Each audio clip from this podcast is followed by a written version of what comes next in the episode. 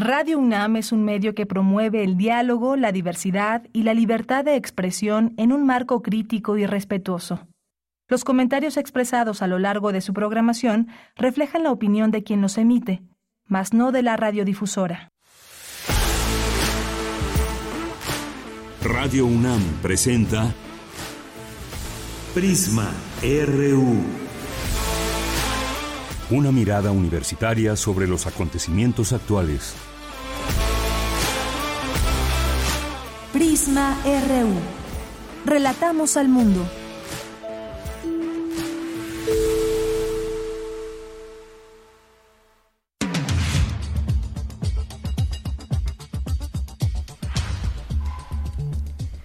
Muy buenas tardes, muchas gracias por acompañarnos aquí en Prisma RU. Estamos listos, listas para dar inicio a esta emisión de este miércoles 21 de diciembre del año 2022. Mucha información como todos los días previo a las vacaciones que seguramente muchas muchas personas tomarán o que ya están gozando de su periodo vacacional. Algunas otras pues solamente tienen un par de días, lo que sea, siempre es bueno descansar y romper con la rutina. Pues en, dentro de estas vacaciones también cuidarse mucho porque hoy eh, amanecimos con esta información de que el presidente de la Organización Mundial de la Salud declaró que está muy preocupado por la ola de contagios de COVID-19 inédita en China por su amplitud y pidió a Pekín más detalles sobre la gravedad de la enfermedad en este país asiático. Las infecciones han disparado recientemente en la segunda economía más grande del mundo y las proyecciones sugieren que este país podría enfrentar una explosión de casos y más de un millón de muertes el próximo año. Pues son cifras realmente alarmantes y esto es lo que menciona eh, la Organización Mundial de la Salud sobre el caso específico de China. Aunque, pues como sabemos, este virus sigue llegó para quedarse y está también llevando a cabo estragos en distintos lugares. En México hay varias personas muertas en los últimos días a causa de la COVID-19 y no nos resta más que tratar de seguir cuidándonos. Y digo tratar porque suele ser muy difícil ya ahora con toda este con todo este regreso a la presencialidad. Es difícil no contagiarse. Tarde o temprano el virus nos busca, nos encuentra si bajamos la guardia en algún momento. Así que, pues bueno, un tema del que seguiremos hablando. Mañana vamos a retomar este tema con un doctor de la UNAM y por lo pronto hoy tenemos información que tendremos al análisis sobre cómo cerramos este año 2022 en materia de periodismo, de protección a periodistas, de libertad de expresión. Vamos a estar conversando con el periodista Jorge Meléndez que pues es un periodista de muchos años, es catedrático de la UNAM, de la Facultad de Ciencias Políticas y Sociales, colabora en distintos medios de comunicación, es director de Periodistas Unidos y estará aquí en este espacio para hablarnos de este tema. Vamos a tener también la, eh, una entrevista con Renata Díaz Barreiro, que nos va a platicar sobre la situación de niñas y niños menores de 5 años, cómo podemos ayudarles si no conocemos la realidad en que viven. Trae datos muy interesantes del panorama actual en la primera infancia en México. No se pierdan esta esta entrevista. Y ya en nuestra segunda hora tendremos información y vamos cómo cerramos este año 2022 en materia internacional. Hemos invitado a la doctora Cristina Rosas, quien es internacionalista de muy amplia trayectoria y nos va a platicar algunos de estos de estos temas que de los cuales podemos hablar, cómo comenzaremos el siguiente año, qué expectativas se abren en este sentido para el siguiente año.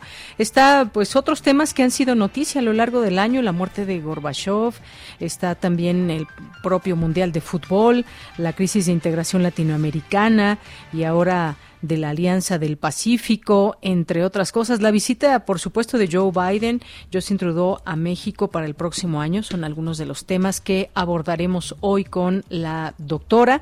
Así que quédese aquí en Prisma RU, eh, mucha información y también, pues muchas gracias a todo el equipo que acompaña esta transmisión. Al frente de la producción, Marco Lubián, en los controles técnicos, Arturo González. También le mandamos por ahí saludos a Rodrigo Aguilar y y también a Luis Fernando Jarillo, que está en nuestras redes sociales, Abraham Menchaca, Cindy Pérez Ramírez, a Tamara Quirós. Aquí en el micrófono les saluda con mucho gusto de Yanira Morán. Iniciamos en este día, es la una de la tarde con siete minutos y desde aquí relatamos al mundo.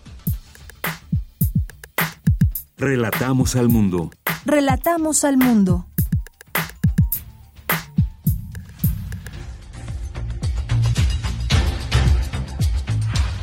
En la información universitaria de hoy, durante 2022, la UNAM reanudó sus actividades presenciales. Durante este año también se incrementó la matrícula en más de 9.000 estudiantes. Hoy la tercera entrega de nuestro resumen anual. En la información nacional, la Cruz Roja Mexicana comenzó la colecta nacional, urgió a la población a solidarizarse con la institución para continuar apoyando en situaciones de emergencia. Esta mañana llegó a México la familia del expresidente Pedro Castillo. Lilia Paredes, esposa de Pedro Castillo, y su hermana están bajo investigación por formar parte de una supuesta organización criminal.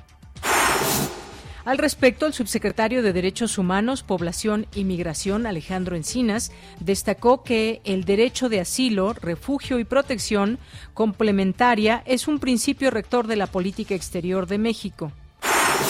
Mientras tanto, el embajador de México en Lima, Pablo Monroy, quien fue declarado persona non grata, continúa en Lima. Escuchemos al canciller de Perú, a la canciller Ana Gevarsi Díaz.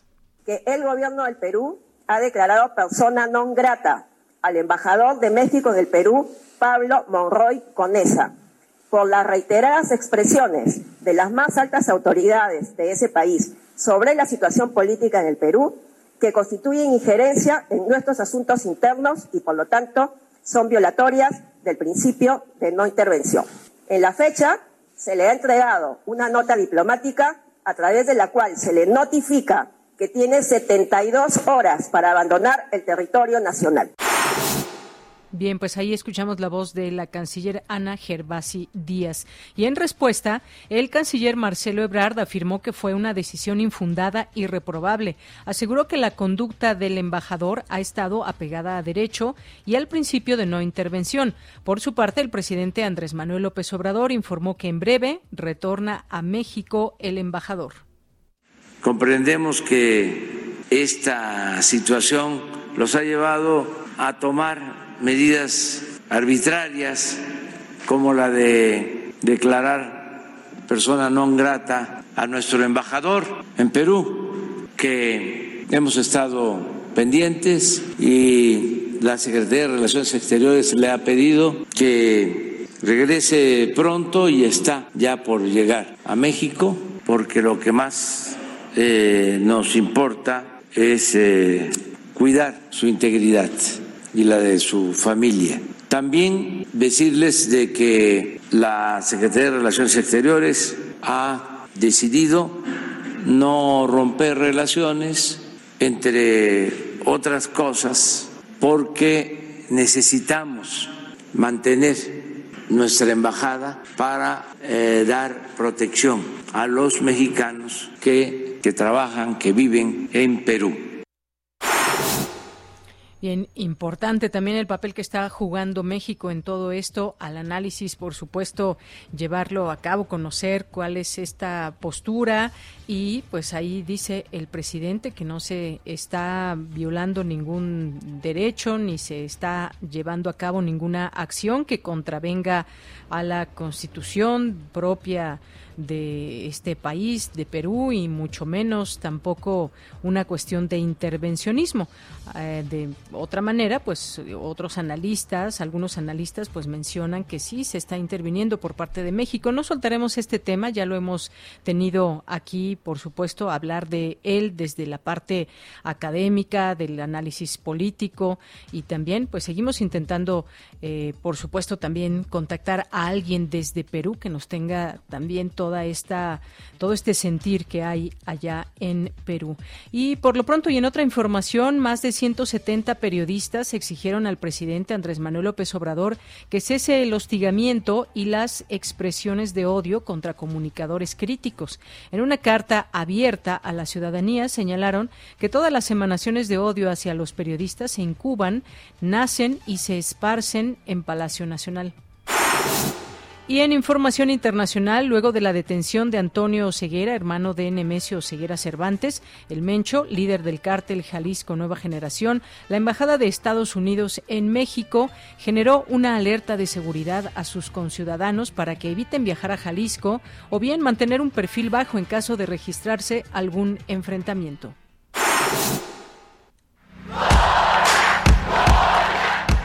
Campus RU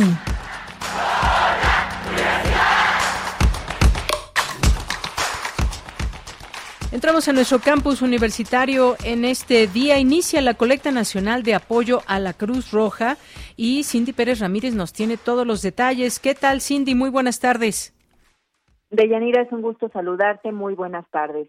Durante su conferencia matutina, Andrés Manuel López Obrador llamó a la población mexicana a donar en la colecta nacional de la Cruz Roja, institución que aseguró realiza una labor muy noble. El jefe del Ejecutivo Federal destacó que la Cruz Roja apoya a mexicanos que necesitan atención médica y la cual se sostiene con la cooperación, sobre todo con el apoyo de los mexicanos. Y empezamos la colecta para la Cruz Roja, que es una labor muy noble eh, de llamar a todos los mexicanos a participar, a ayudar, porque eh, se trata de que nos atiendan en emergencias, que nos cuiden, que exista este servicio humanitario que se sostiene con la cooperación, con el apoyo de eh, todos los ciudadanos. En tanto, Fernando Zuinaga Cárdenas, presidente nacional de esta institución privada, informó que la Cruz Roja en México benefició a millones de personas en todo el país, sobre todo frente a la pandemia. Desde marzo del 2020 y hasta el pasado mes de octubre del 2022, atendimos a nivel nacional en las ambulancias a más de 100 mil personas con COVID y además hicimos traslados por 66 mil 035 interhospitalarios apoyando al Instituto Mexicano del Seguro Social.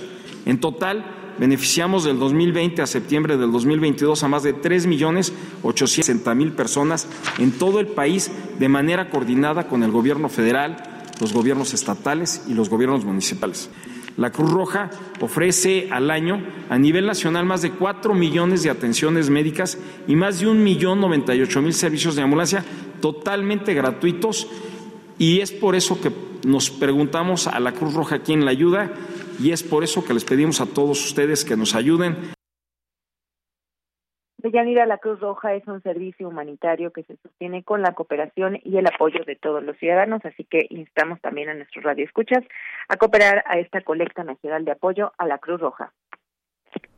Claro que sí, Cindy. Muchísimas gracias y buenas tardes. Muy buenas tardes. Hasta luego.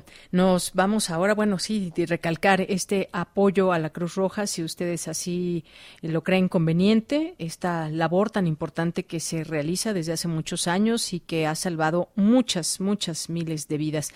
Vamos ahora con Luis Fernando Jarillo. Elementos de la Secretaría de la Defensa Nacional detuvieron a Antonio Ceguera Cervantes, hermano de Nemesio Ceguera Cervantes, alias El Mencho, líder del cártel Jalisco Nueva Generación. ¿Qué tal, Luis Fernando? Muy buenas tardes. Adelante. Muy buenas tardes, Deyanira, a ti y a todo el auditorio de Prisma RU. Así es como bien dices, elementos del ejército y personal de la Guardia Nacional en un operativo en el municipio de Tlajomulco de Zúñiga, Jalisco, lograron la detención de Antonio Ceguera Cervantes, conocido como Tony Montana, señalado por el gobierno como el hermano de don Emesio Ceguera Cervantes, alias El Mencho, fundador del cártel Jalisco Nueva Generación. La Secretaría de la Defensa Nacional informó en un comunicado de prensa que la detención ocurrió este martes en el municipio de, de Tlajomulco de Zúñiga, en coordinación con elementos de la Guardia Nacional, del Centro de Fusión de Inteligencia, CENEFI, CNI y la Fiscalía General de la República. Las autoridades señalaron al hermano del Mencho como supuesto operador logístico del cártel Jalisco Nueva Generación. Tony Montana, su alias, se encargaba de realizar actividades de lavado de dinero, coordinar acciones violentas contra otros grupos delictivos y de la compra de armamento en grandes cantidades. La Sedena señala que el Departamento del Tesoro de los Estados Unidos incluyó a Oseguera Cervantes en la lista de personas bloqueadas en territorio estadounidense por tener actividades relacionadas, eh, relacionadas con la delincuencia organizada. En, un, en el comunicado se dan detalles de la detención. Eh, gracias a trabajos de inteligencia se obtuvo información sobre un inmueble en Tlajomulco donde Antonio N. realizaba actividades delictivas y coordinaba las operaciones del cártel. El ejército y la Guardia Nacional establecieron un perímetro que rodeó la casa y lograron el, eh, cumplimentar la orden de aprehensión.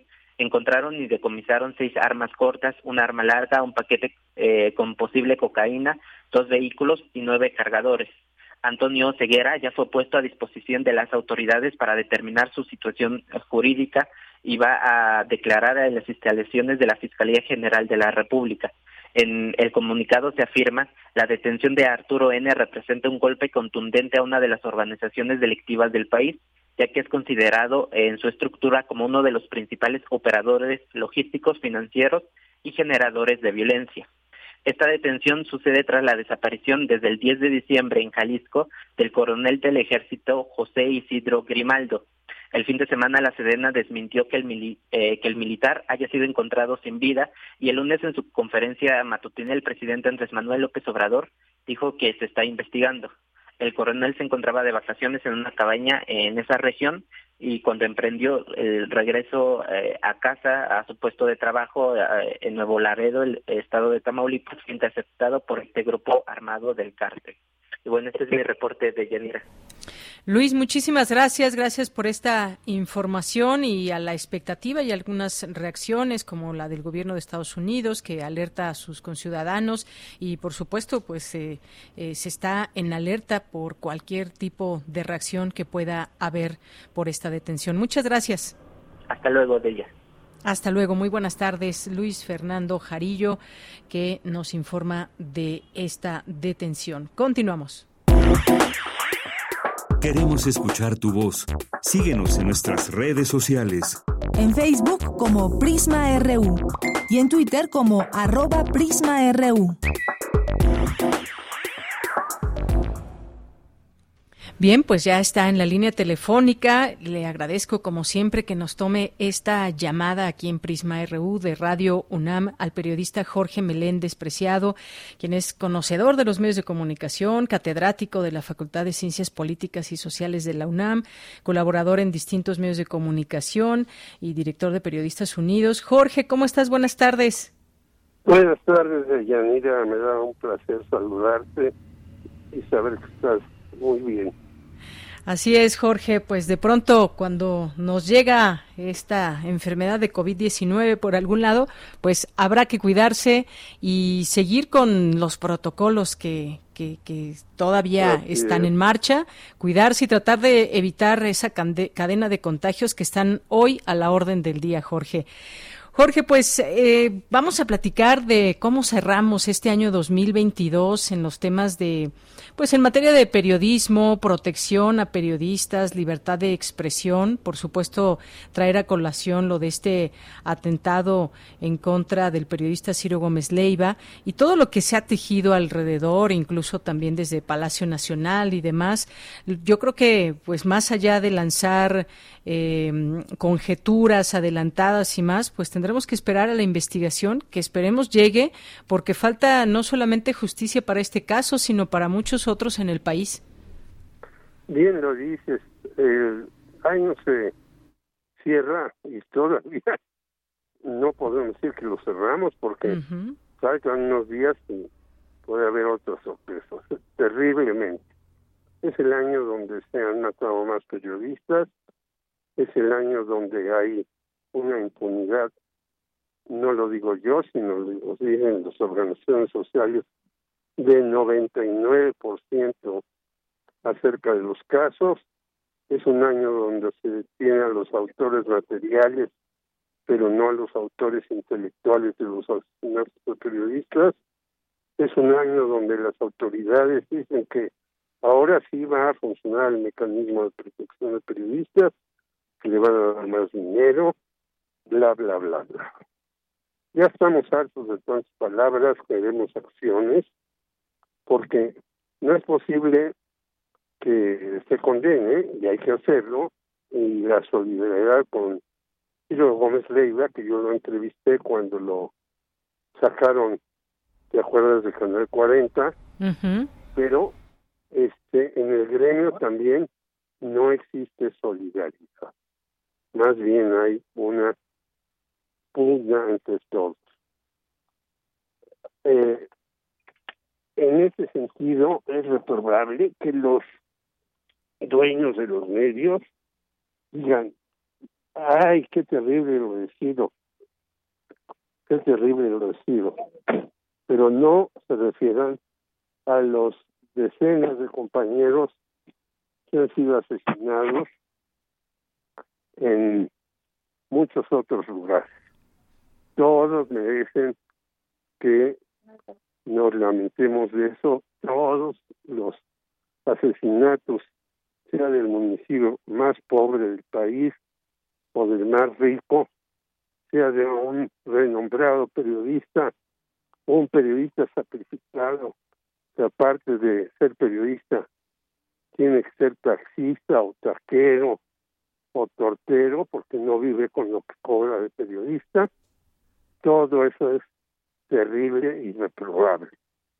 Y la fiscalía que debe de aclarar esto no aclara absolutamente nada. Es horroroso que tengamos instituciones en donde están metidos personajes a buen nivel de autoridad que vienen desde la época de Genaro García Luna y Felipe Calderón. ¿Cómo es posible que en las fiscalías de defensa de la libertad estén los personajes que estuvieron en esos sexenios? Que alguien me lo explique.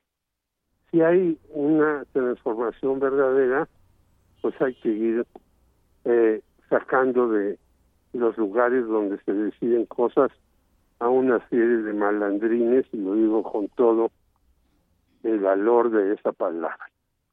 Por lo tanto, yo creo que es un año eh, trágico y catastrófico para el periodismo mexicano.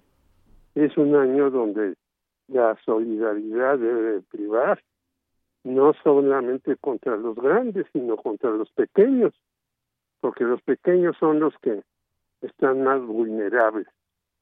Estábamos hablando hace un rato, fíjate que una buena cantidad de periodistas que han sido asesinados han sido asesinados cuando iban a dejar a sus hijos a la escuela.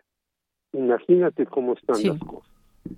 Entonces, yo creo que debemos de tratar de agruparnos, fundar algo y exigir realmente a las autoridades que cumplan con lo que les ordenan la Constitución y las leyes. No estamos pidiendo más, sino estamos pidiendo simplemente que se cumpla la ley. Que se cumpla la ley, efectivamente, porque decía, y ahorita paso también a esta carta de más de 100 periodistas que exigen al presidente detener ataques con la prensa. ¿Qué te ha parecido, pues, las, la respuesta desde Palacio Nacional? ¿Qué te han parecido, pues, eh, toda esta opinología que hay en torno a ello, que me parece que es muy difícil opinar cuando no se trata de opinar solamente en este caso y mucho menos de de meter algún tipo de idea propia de lo que pudo o lo que significa este atentado, porque más allá del personaje que nos puede parecer un buen o mal periodista, eso es cosa aparte. Aquí lo que estamos viendo es destacar un hecho de violencia que no debe quedar impune y que también sírvase para tratar de evitar posibles otras consecuencias o posibles ataques. Eh, eh, a más periodistas. Ese me parece que es el punto más importante y hoy hay pues esta carta de muchos periodistas que exigen detener ataques contra la prensa. ¿Qué te ha parecido desde el gobierno, pues deslizar esta idea de pronto puede puede suceder que alguien lo haya planeado para afectar al gobierno actual, dice el, presidente, atentado contra el cielo perjudica al país, a la figura presidencial y a la democracia. Pues no es que perjudique a uno, a otro, al demás. Yo creo que nos perjudica a todos, perjudica a la democracia. Y yo creo que si este 100 o mil o diez mil dicen eso, yo estoy de acuerdo con ellos aunque yo no le haya firmado. Pero yo creo que también debemos de decirles a los grandes medios que tienen además una organización que se supone iba a hacer acciones para proteger a los periodistas, que les paguen a los periodistas que tienen contratados el salario mínimo que está en la ley, que son 24 mil pesos mensuales. Yo tengo datos que en el 95% de los medios grandes, no hablemos de los chicos que no pueden pagar esa cantidad, y de televisoras y radiodifusoras no pagan eso. Entonces, ¿qué están haciendo estos señores? Se quejan cuando hay un periodista asesinado, correcto. Pidamos justicia, correcto. Sea quien sea, correcto. Pero también que ellos aporten para que los periodistas tengan su vida mínimamente resuelta, porque es muy fácil protestar y sacar firmas muy elegantes y es muy difícil decirle a los medios grandotes que son millonarios. Yo conozco, y tú también, este una serie de medios que no solamente tienen un negocio, Fíjate que estos medios participaron en la construcción de, eh, de cárceles privadas para ganar miles y miles de millones de pesos durante 15 años. ¿Es eso correcto? Que los eh, medios estén apapachando a Genaro García Luna, porque algunos ni lo han condenado. Entonces estamos en un país de horror en donde los medios también tienen una eh, un papel muy serio que jugar, que es proteger no solamente a los periodistas, pero aclarar la verdad. Acordémonos que Televisa, TV Azteca y demás patrocinaron todas las trapacerías de Genaro García Luna, y ahí está el caso de Florence Cassés, y ahí está el caso de Israel Vallarta. Por lo tanto, yo creo que todos debemos cumplir con nuestras obligaciones, porque es muy fácil gritar cuando tienes poder en contra de otro poder y dejar abajo a la sociedad que se muera de hambre, que se tenga que cuidar ella sola y que no tenga respuesta ante las injusticias que hay en este país. Efectivamente.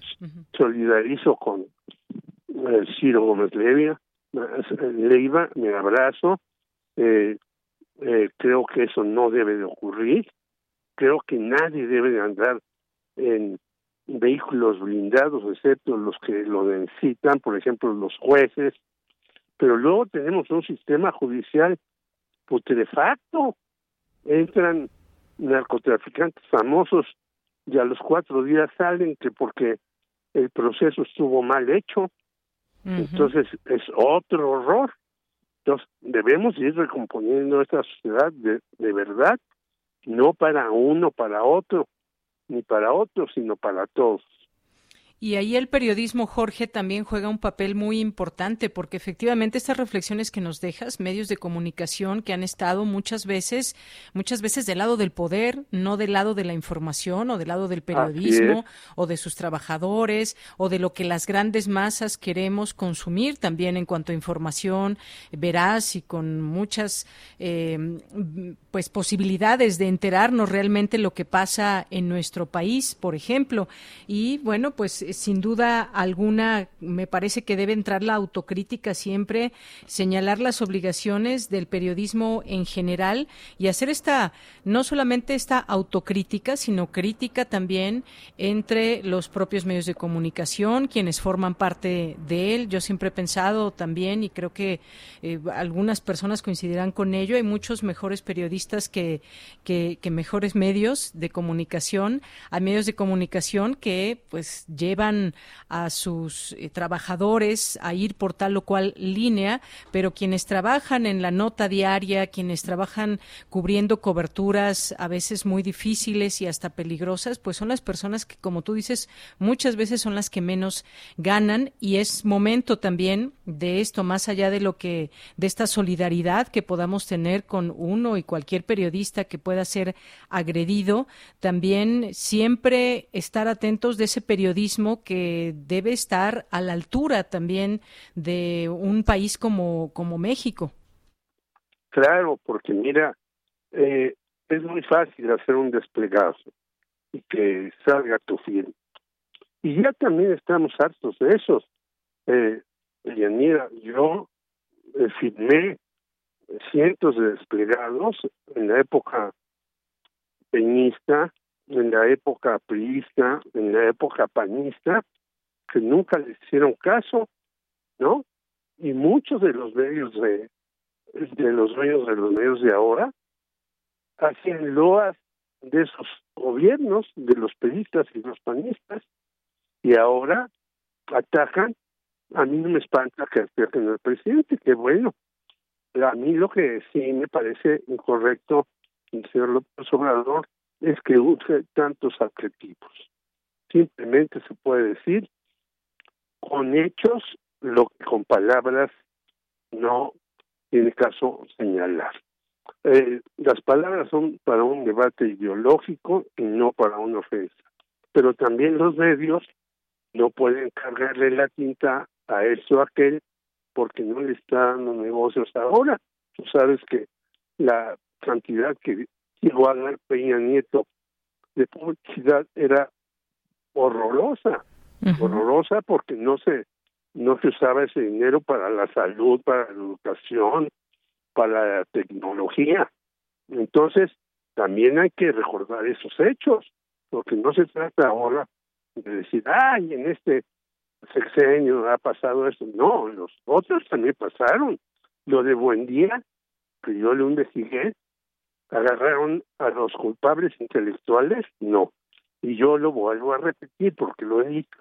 Los autores intelectuales del asesinato de Buen Día fueron Miguel de la Madrid Hurtado, que ya está muerto, y Manuel Bartes.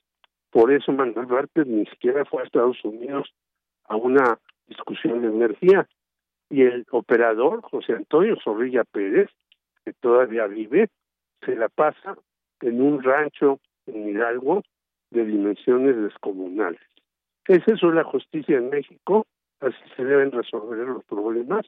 No, hay que entrar de a fondo, todos, para tratar de que esto se aclare y muy bien que detengan no solamente a los dos sicarios que llevan las motos, sino al auto y a los que están detrás del atentado a Ciro Gómez Leiva. Bien, Jorge, pues ahí está parte de lo que se puede comentar, eh, ya digamos, eh, enmarcándonos en este cierre de año, que como bien dices al inicio, todavía faltan varios días, esperemos que no suceda algo más, pero por supuesto que esto abre un gran debate en nuestro país. Eh, como decías, hay muchos, muchas veces desplegados que está bien que salgan y que hay firmas y que solicitan a tal o cual autoridad, en este caso al presidente, que cesen esos ataques desde Palacio Nacional. Aventurado también de pronto algunos comentarios en torno a que lo provocó el presidente o que por las eh, los señalamientos que hace a la prensa. Presidente, perdóname, el presidente no es Dios. Eso de que lo provocó el presidente me parece una tontería.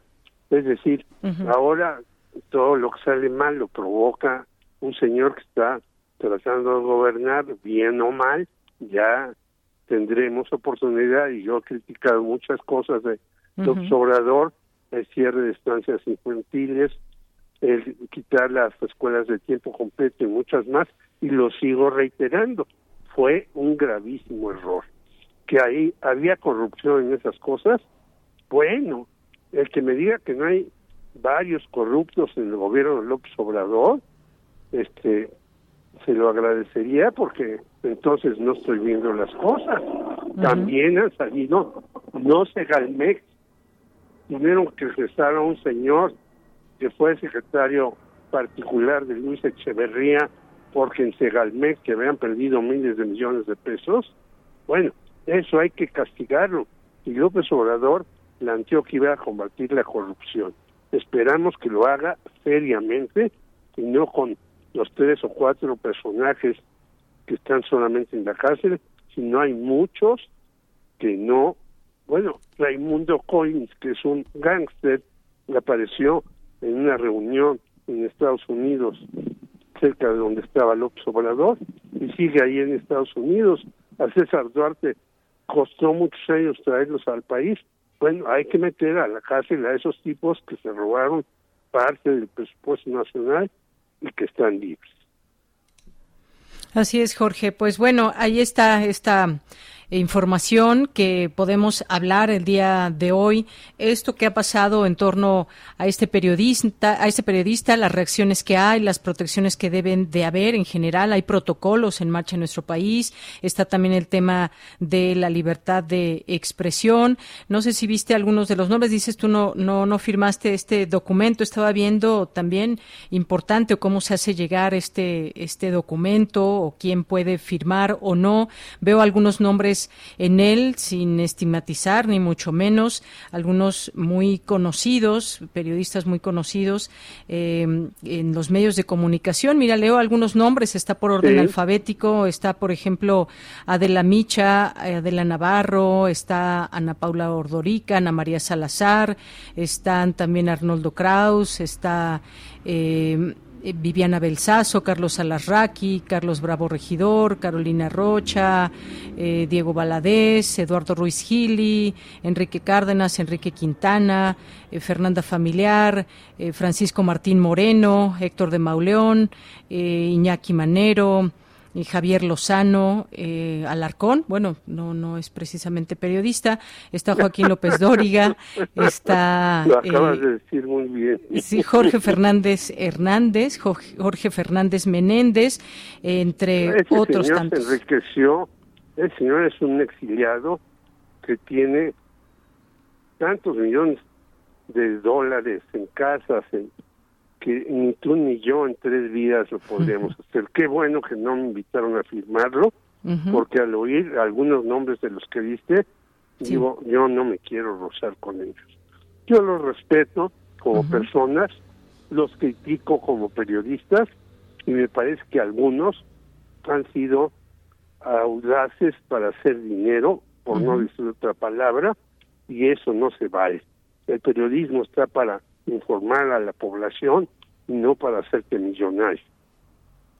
Efectivamente, y estoy totalmente de acuerdo contigo, Jorge. Mencioné algunos nombres porque la lista es, es, larga, algunos muy visibles, y como dices, también habrá que ser muy autocríticos y muy críticos de nuestro propio, eh, pues no tanto del gremio, sino la forma de hacer periodismo y qué es lo que, lo que habla por nosotros y la trayectoria que cada uno pueda tener en los medios de comunicación en este país. Así debe ser. Te mando un gran abrazo, te deseo felices fiestas a ti, a tu hija, a toda tu familia y espero que nos encontremos en una situación en donde ya se haya hecho justicia a muchas personas que la merecen. Por ejemplo, el caso de Javier Valdés. Tiene el gobierno mexicano que pedir la extradición de Damaso López en Minilic, porque es el asesino intelectual de Javier Valdés y no la ha pedido el gobierno mexicano. Esas son las cosas que luego en los medios ni siquiera sacan. Claro, el caso del fotoperiodista de Veracruz, que por cierto acaba de salir el documental A Plena Luz. Así es, A Plena Luz. Que nos deja con muchas preguntas. De Dania Vera y de las tres muchachas, Mile, Yesenia y Alejandra Negrete. hay que pedir que se esclarezca ese asesinato que sigue, a pesar de que lleva cuatro años la 4T, en el limbo. Aunque decía un papa que ya no existe el limbo, pero yo creo que existen zonas oscuras en todos los países que se deben de aclarar. Claro que sí, y además, pues que en este documental que también se queda y queda ahí muy claro esta pésima investigación que desde un inicio se hizo en tiempos en cuanto estaba aquí en la Ciudad de México Miguel Ángel Marcera, Marcera, su procurador, todo un cochinero, Jorge. Bueno, nada más te voy a dar un último dato.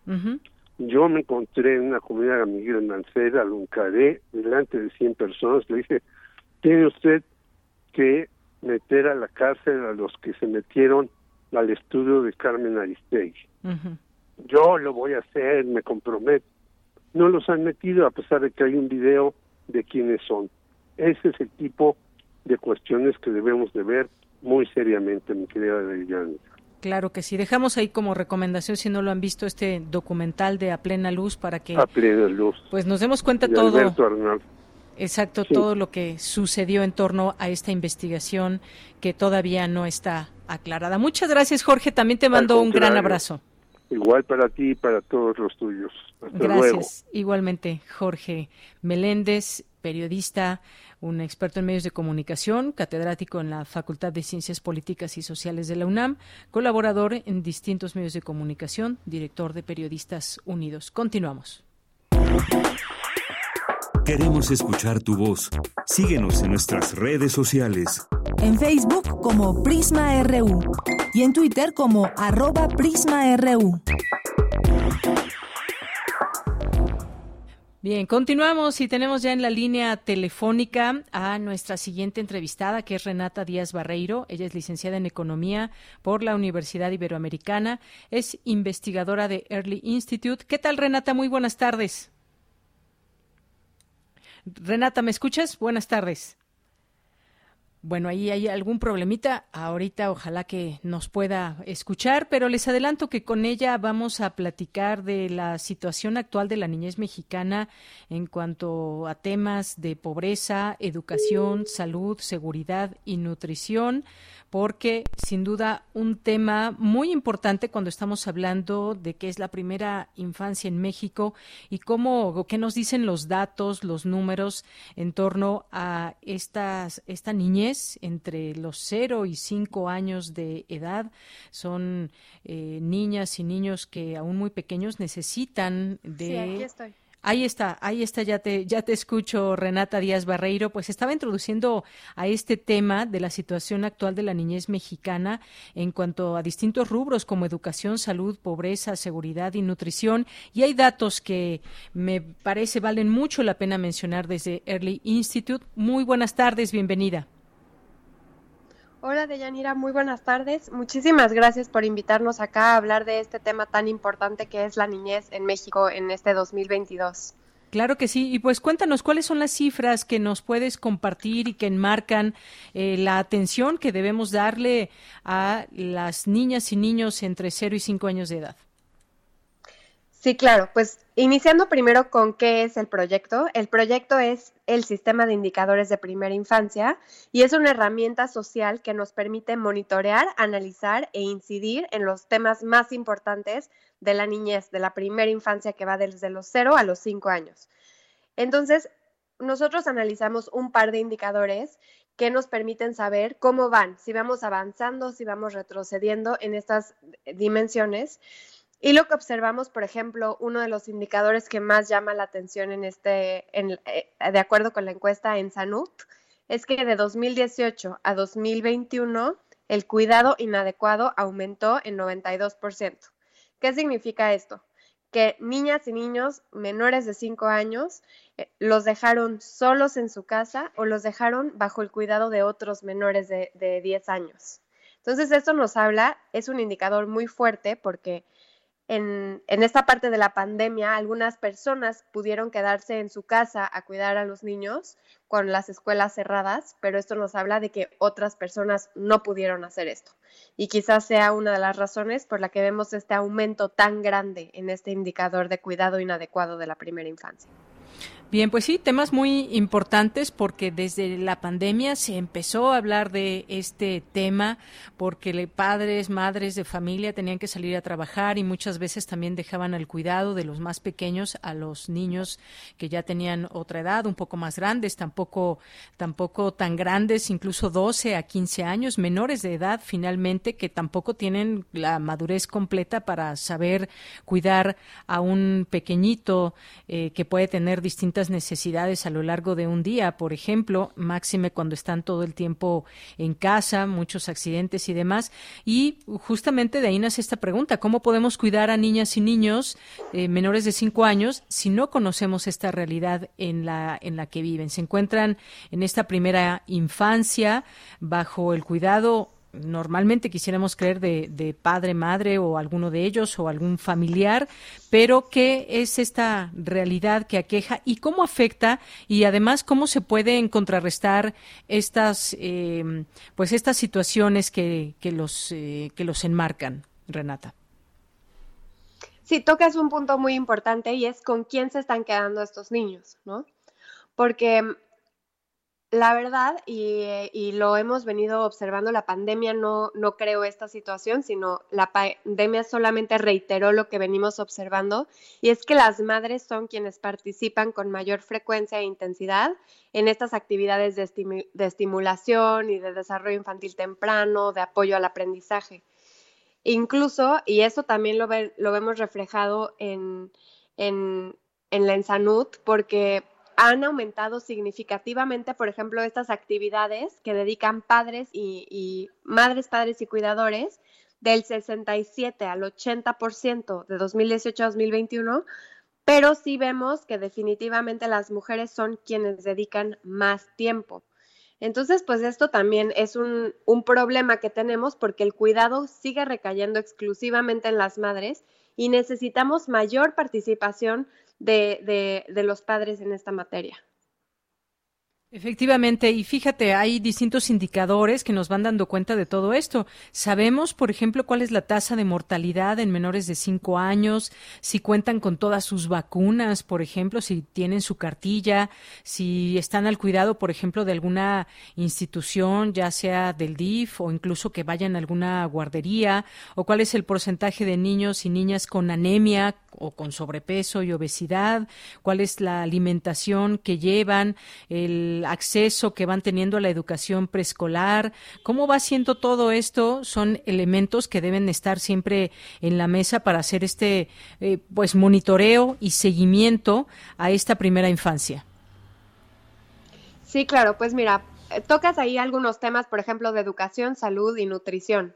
Comenzando, por ejemplo, con la educación, se redujo significativamente tanto la educación inicial como la educación preescolar la educación preescolar se redujo en 8%. Es decir, los papás y las mamás, no a pesar de que reabrieron los preescolares, no están llevando a sus hijos a la escuela. Entonces, esto es aún más problemático porque pues significa que se están quedando también, si ellos no los pueden cuidar, con abuelas, tías, etc. Si nos metemos a ver datos de, de nutrición, nos damos cuenta que, por ejemplo, a raíz de la pandemia, pues aumentó la lactancia materna exclusiva lo cual es muy peculiar porque pues estábamos en 2012 en 14%, aumentamos a 28% en 2018 y ahora estamos en un 35%. Esto nos dice que casi 40% de los niños están siendo amamantados exclusivamente los primeros seis meses de, vida. Y esto pues obviamente es muy beneficioso porque aumenta las posibilidades de supervivencia, protege de enfermedades, mejora el desarrollo sensorial, cognitivo, motriz y aparte también protege de enfermedades a largo plazo, por ejemplo. Esto es en los bebés, pero si nosotros vemos, por ejemplo, niños ya menores de 5 años, en temas de esto que toca es muy importante como anemia, sobrepeso y obesidad, nos damos cuenta que en 2021 el 40% de los niños tienen anemia. Y por otra parte, aumentó el sobrepeso y obesidad un punto completo, pasando casi de 7 a casi a 8. Entonces tenemos 8% de niñas y niños menores de 5 años que tienen sobrepeso y obesidad en nuestro país. Esto pues obviamente resulta muy preocupante cuando empezamos a observar que pues todos los efectos que tiene una mala nutrición, incluso en el cerebro de, niñas y niños, que es en donde se está haciendo el mayor eh, crecimiento del cerebro. Nosotros solo nacemos con el 25% del cerebro y en este periodo de la primera infancia llegamos a crear tantas conexiones sinápticas neuronales que nos permiten eh, tener una, una mejor salud, mejor desarrollo, mejor eh, todo a largo plazo. Por ello su importancia. Claro, y además eh, muchas veces cuando vemos, escuchamos, leemos las noticias, se habla de, por ejemplo, eh, homicidios que ha habido a pequeñitos, ha habido también pues trata de personas, se han activado distintas alertas Amber cuando un niño, incluso hasta una niña, un bebé, un bebé, una bebé desaparecen, que son extraídos ya sea incluso de la casa o de arrebatados en algún hospital, en algún sitio. No debemos olvidar todos estos, todos estos datos también, o incluso las niñas y los niños que viven en las cárceles por cuestiones de que su mamá se encuentra en este lugar y hay hasta cierta edad, no recuerdo si son tres, cinco años que pueden estar viviendo en estos sitios. ¿Cuál es su calidad de vida también? No se nos olvide hablar de todos estos datos, informaciones que tienen que ver con la niñez en México y también de qué manera van actuando las autoridades. Me gustaría que nos des un último comentario en torno a esto, cómo es que estos números también impactan en acciones por parte de las distintas autoridades de nuestro país. Sí, tocas un punto muy importante y es la violencia comunitaria que están, que pues están en contra de niñas y niños de 0 a 5 años. Y pues podemos comenzar, por ejemplo, con el dato de homicidios. En México, eh, la tasa para esto es 3.6 por cada 100.000 niñas y niños menores de 5 años, ¿no? Cuando claramente que es inaceptable que debería de haber un homicidio en contra de un niño. Luego eh, podemos también analizar, por ejemplo, el dato de, lesiones en carpetas de investigación.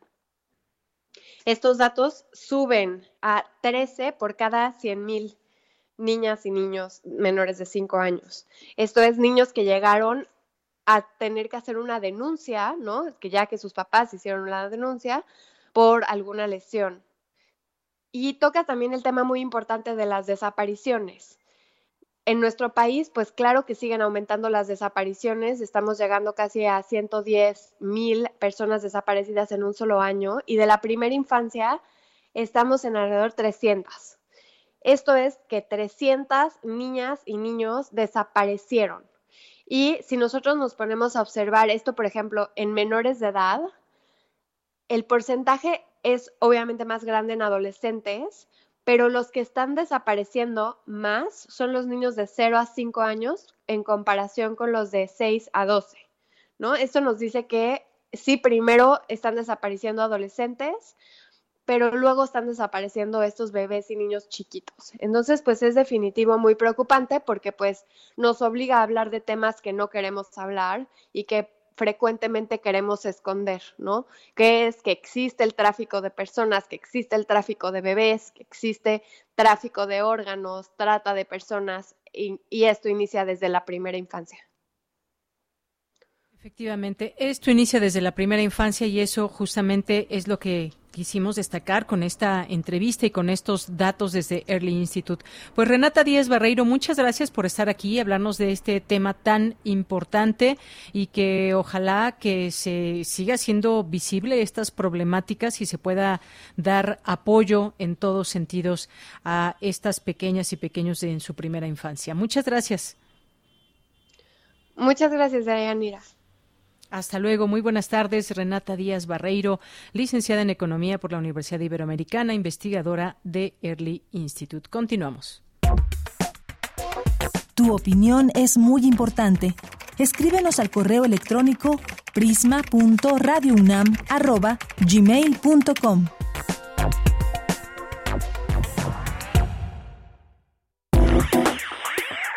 Queremos escuchar tu voz. Síguenos en nuestras redes sociales. En Facebook como Prisma RU y en Twitter como arroba PrismaRU.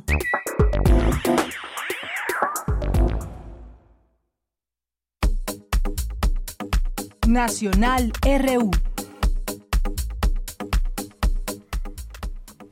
Bien, pues tenemos algunos temas nacionales muy brevemente.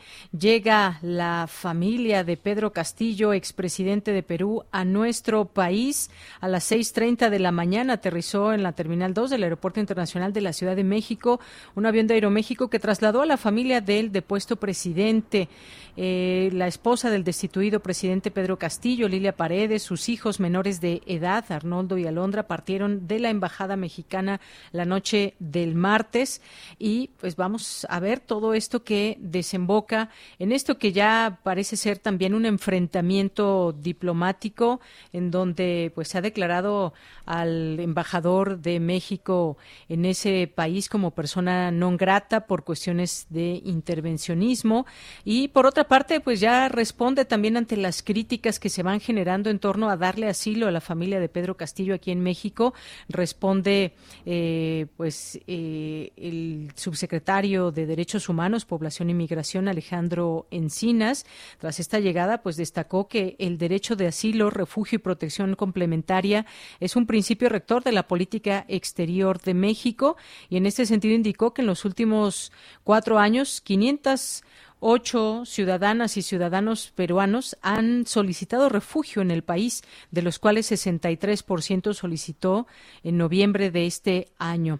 La esposa del destituido presidente y sus hijos pues obtuvieron un salvoconducto conducto que eh, para que pudieran abandonar Perú y llegar aquí a nuestro país. En redes sociales, eh, Alejandro Encinas recordó que el artículo 11 de la Constitución mexicana establece el derecho de toda persona a solicitar y recibir asilo de conformidad con la ley y los tratados internacionales. Asimismo, indicó que el artículo 61 de la Ley sobre Refugiados, Protección Complementaria y Asilo Político señala que todo extranjero que encuentre en peligro su vida, libertad o seguridad por ideas o actividades políticas y carezca de protección en su país, podrá solicitar asilo ante la Secretaría de Relaciones Exteriores. Pues con todo esto eh, se justifica esta llegada de esta familia que ha pedido asilo aquí en nuestro país proveniente de Perú.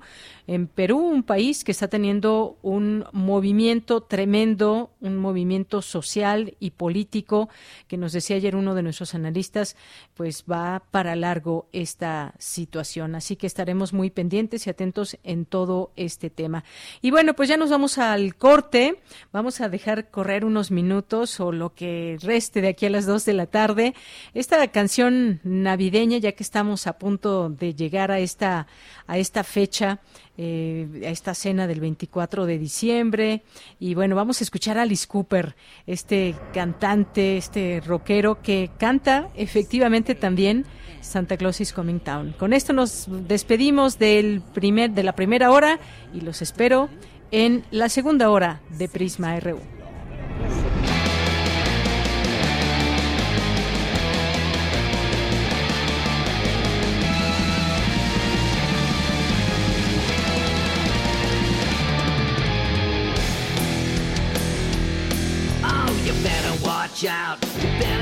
Cry,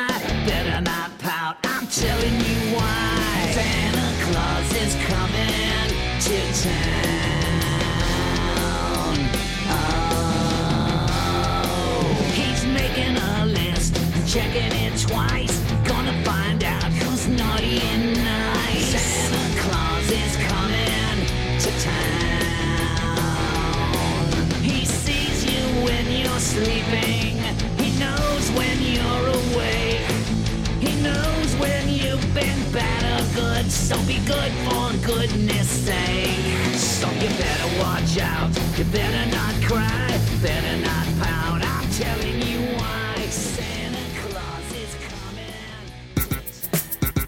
Prisma RU. Relatamos al mundo.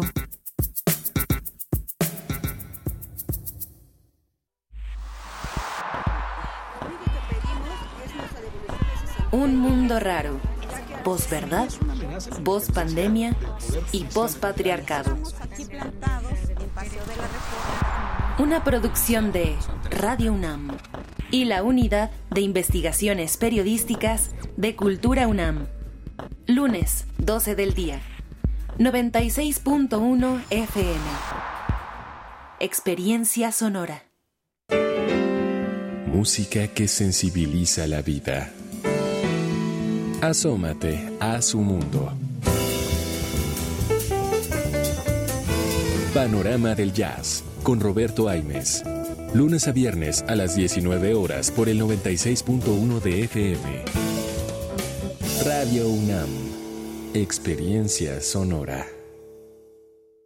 Yo tramité mi INE en México. Y yo en el extranjero. Mi INE es muy confiable porque tiene elementos que la hacen muy segura y es gratuita. La mía también. Con mi INE puedo votar, identificarme y hacer trámites bancarios en todo México. Con la mía también. Si tienes algún familiar o amistad que viva fuera del país, recuérdale que la INE del extranjero tiene el mismo valor que la de México y es válida para votar, identificarse o hacer cualquier trámite en territorio mexicano. Mi INE es mi voz en México. Y en el extranjero. Si no quieres quedar peor que una piedra, mejor no consumas crack o piedra. Consumirla daña tu cerebro y tu corazón, causando ansiedad y paranoia. Ahora el narco le añade fentanilo para engancharte desde la primera vez. Y el fentanilo mata. No te arriesgues. Si necesitas ayuda, llama a la línea de la vida 800-911-2000. Secretaría de Gobernación, Gobierno de México. Radio UNAM te invita a expandir tu conocimiento con su selección de cursos y talleres. Aprende a escribir una historia dentro de otra en el taller de escritura metaficcional A la manera del Quijote, impartido por Carolina Alvarado. Inicia el 17 de enero.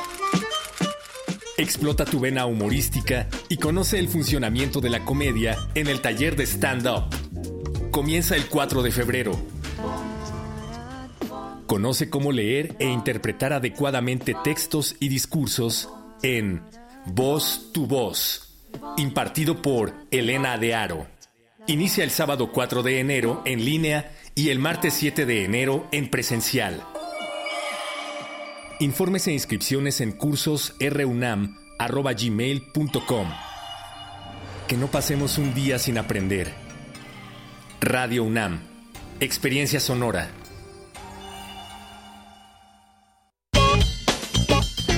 Porque tu opinión es importante, escríbenos al correo electrónico prisma.radiounam@gmail.com.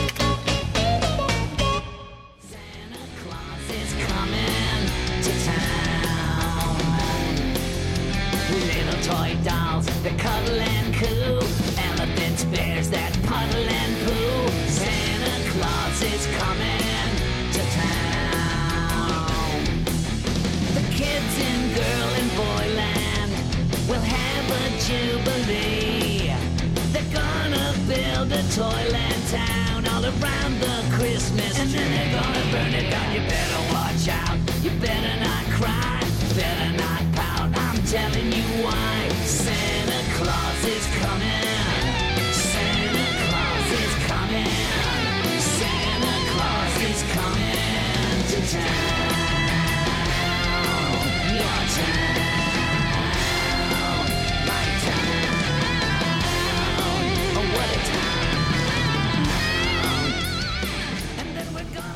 Bien, pues ponerle un sonido rockero a la Navidad también se vale, por supuesto. Yo estoy segura que a muchas o muchos de nuestros radioescuchas les ha gustado esta canción. ¿A poco no? Y si no, pues ya nos reclamarán o nos comentarán de alguna otra que quieran que ponamos, que pongamos hacia el final de la emisión. Pero por lo pronto, Alice Cooper y Santa Claus is coming to town.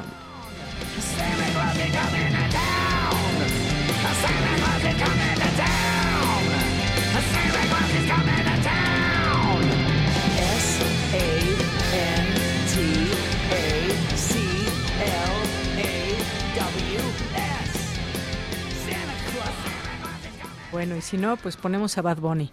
No, no es cierto. Bueno, es que fíjense, lo traigo a colación porque he seguido leyendo todavía de esos conciertos que dio en México en días pasados, toda esa polémica que se arma en torno a este cantante eh, y también, pues, todo lo que conlleva. Es un gusto musical final, a final de cuentas, y creo que, pues, es válido respetarnos entre todos y todas, pero siempre pues bueno, hay quien, hay quien no le va a gustar y va a decir no me gusta por tal y tal cosa y no puedo considerar esto que es un buen género musical por todas las razones y mucha más gente también que dice bueno a mí sí me gusta y todos esos ritmos que conjuga en su en su música sí nos gustan y bueno pues ahí vimos cómo se llenó estos foros dos días.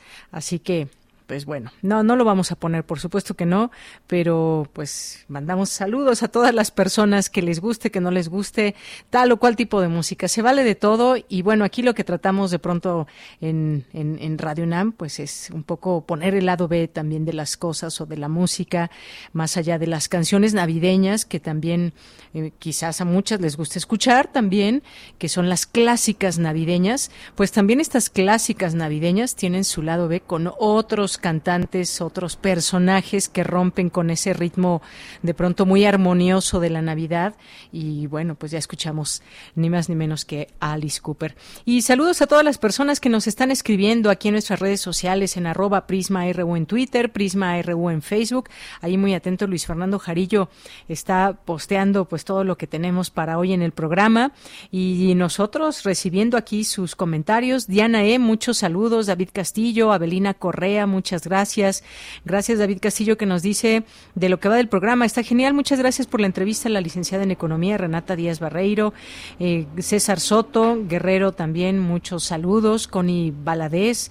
Otto Cázares, también aquí muchos saludos. Rosario Durán nos dice, sí es grave error el cierre de las estancias. Yo aquí en el Estado de México lo percibo más fácilmente con las chicas que trabajan en nuestras casas, de que antes ellas venían tranquilas a trabajar y ahora andan todas preocupadas. Muchas gracias aquí por el comentario. También esto importante de mencionar, Rosario. Eh, Oswaldo Muñoz, Alfred Rodán, Rodando.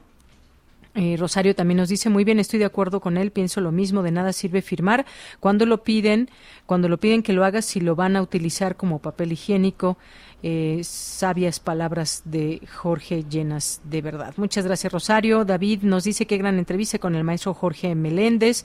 Eh, también nos dice, ojalá tengan una excelente tarde. Saludos a todos los que están involucrados para que podamos disfrutar de un gran noticiero. Ojalá que puedan programar. Sabrán ellos que es Navidad de Band Aid. Abrazos y besos a todos. Bueno, ya está aquí puesta eh, para que, si nos da tiempo, con esa canción nos, nos despidamos. David, muchas gracias. Gracias también, Rosario, muchas gracias. Dice un poco de humor a mitad de semana. Muchas gracias. Gracias aquí por la, por este este GIF que nos mandas. Muchas gracias. Misael Neotécnico nos dice buen día de Yanira y equipo de Prisma RU, esperando estén gozando de excelente salud y solo para ver si podrían reproducir esta canción. Eh, bueno, aquí nos manda una liga de, YouTube de YouTube y bueno, pues también también aquí la checamos. Muchas gracias, Misael.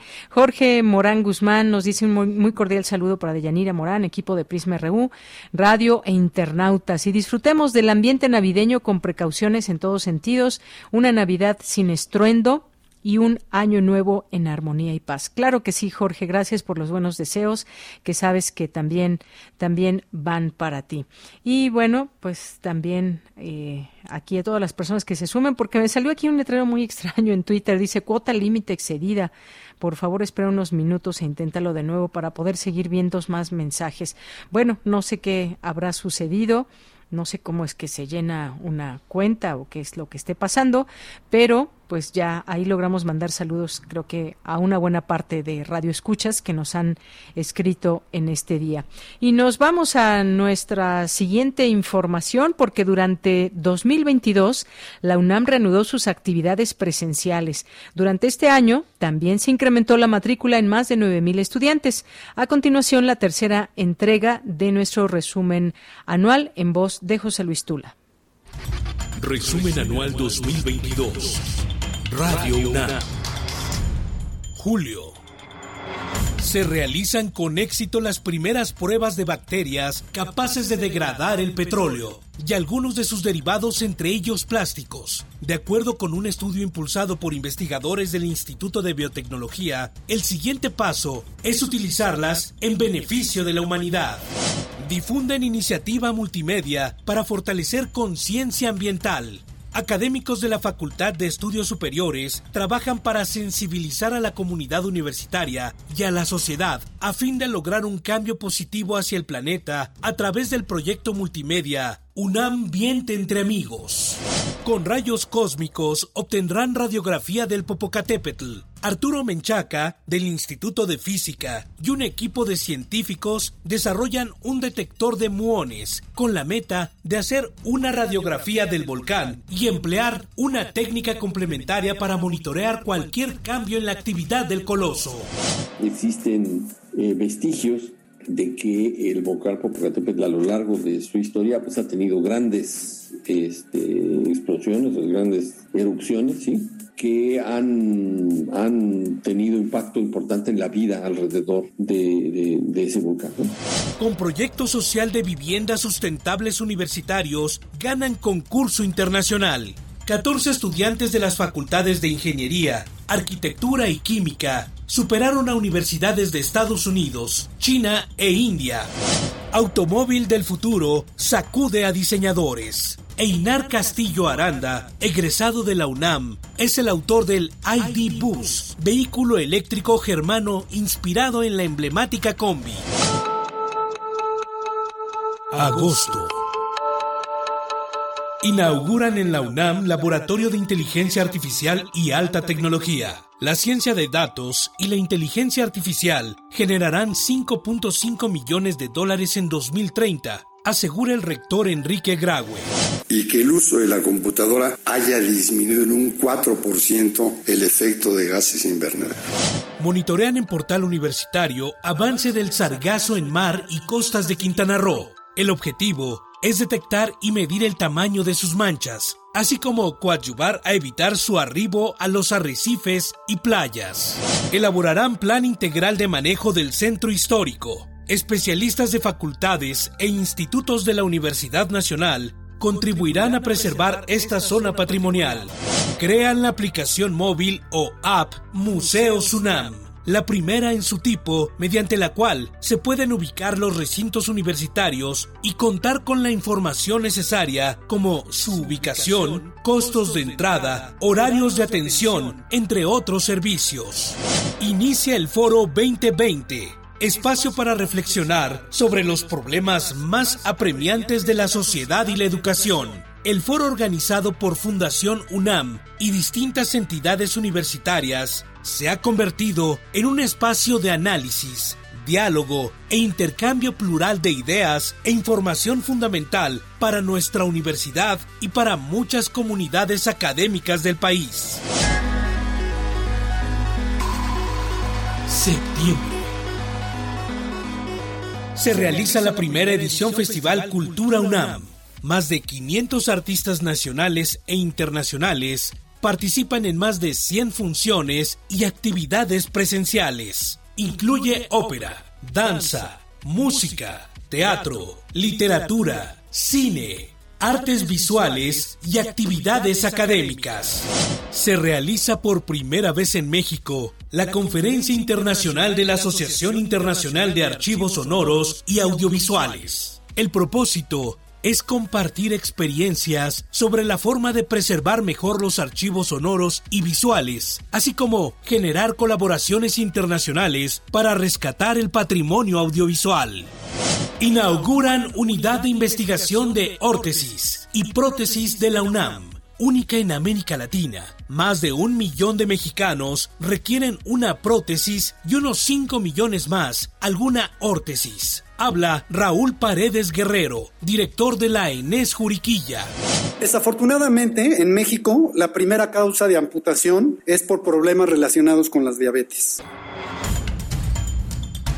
Resumen anual 2022. Radio UNAM.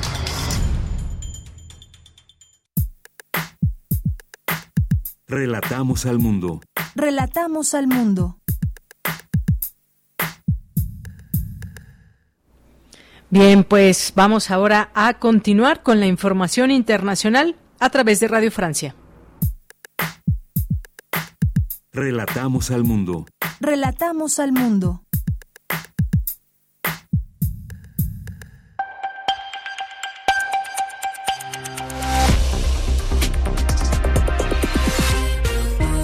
Bienvenidos al flash informativo de Radio Francia Internacional, una mirada rápida a las noticias de América Latina y el mundo. Hoy es miércoles 21 de diciembre. En los controles técnicos nos acompaña Pilar Pérez. Vamos ya con lo más importante de la jornada. Danae Rivadeneira. El presidente ucraniano Volodymyr Zelensky llega este miércoles a Washington. Se trata de su primer viaje al extranjero desde el inicio de la invasión rusa en febrero pasado. Zelensky se reunirá con su homólogo Joe Biden para luego dirigirse en mensaje al Congreso. Ucrania espera conseguir apoyo económico y bélico de Estados Unidos. La respuesta del presidente ruso Vladimir Putin no se hizo esperar. Anuncia que para enero contarán con un misil supersónico y que continuarán armándose incluso nuclearmente. Escuchemos. Будем и дальше оснащать наши стратегические силы новейшими видами оружия. Повторяю, все намеченные планы... Continuaremos desarrollando nuestro potencial militar, incluida la preparación para el combate de fuerzas nucleares, incluida la triada nuclear. El ministro ruso de Defensa, Sergei Shoigu, anunció también que considera necesario aumentar los efectivos del ejército a un millón y medio de militares, así como el servicio militar obligatorio. El gobierno del Perú ha declarado persona non grata al embajador de México. Escuchábamos las declaraciones de la canciller peruana Ana Gervasi, quien le dio 72 horas al embajador mexicano para que deje el país. Esto después de que el gobierno mexicano le diera asilo político a la familia del expresidente Pedro Castillo. La Corte Suprema de Irán ordenó un nuevo juicio a un joven manifestante condenado a muerte. Él es una de las 11 personas condenadas hasta la fecha por acontecimientos relacionados con el movimiento de protesta que sacude el país desde hace tres meses. Las manifestaciones se desencadenaron por la muerte de una joven detenida por usar mal el velo. El Tribunal Supremo de Nepal ordenó este miércoles la liberación del francés Charles Sobrach, el asesino en serie retratado como la serpiente en la serie Netflix, responsable de una serie de asesinatos en toda Asia en la década de los 70. La más alta instancia del país asiático dictaminó que Sobrach, de 78 años, encarcelado en esta República del Himalaya, deje la prisión por razones de salud. Y hasta aquí el flash informativo de Radio Francia Internacional.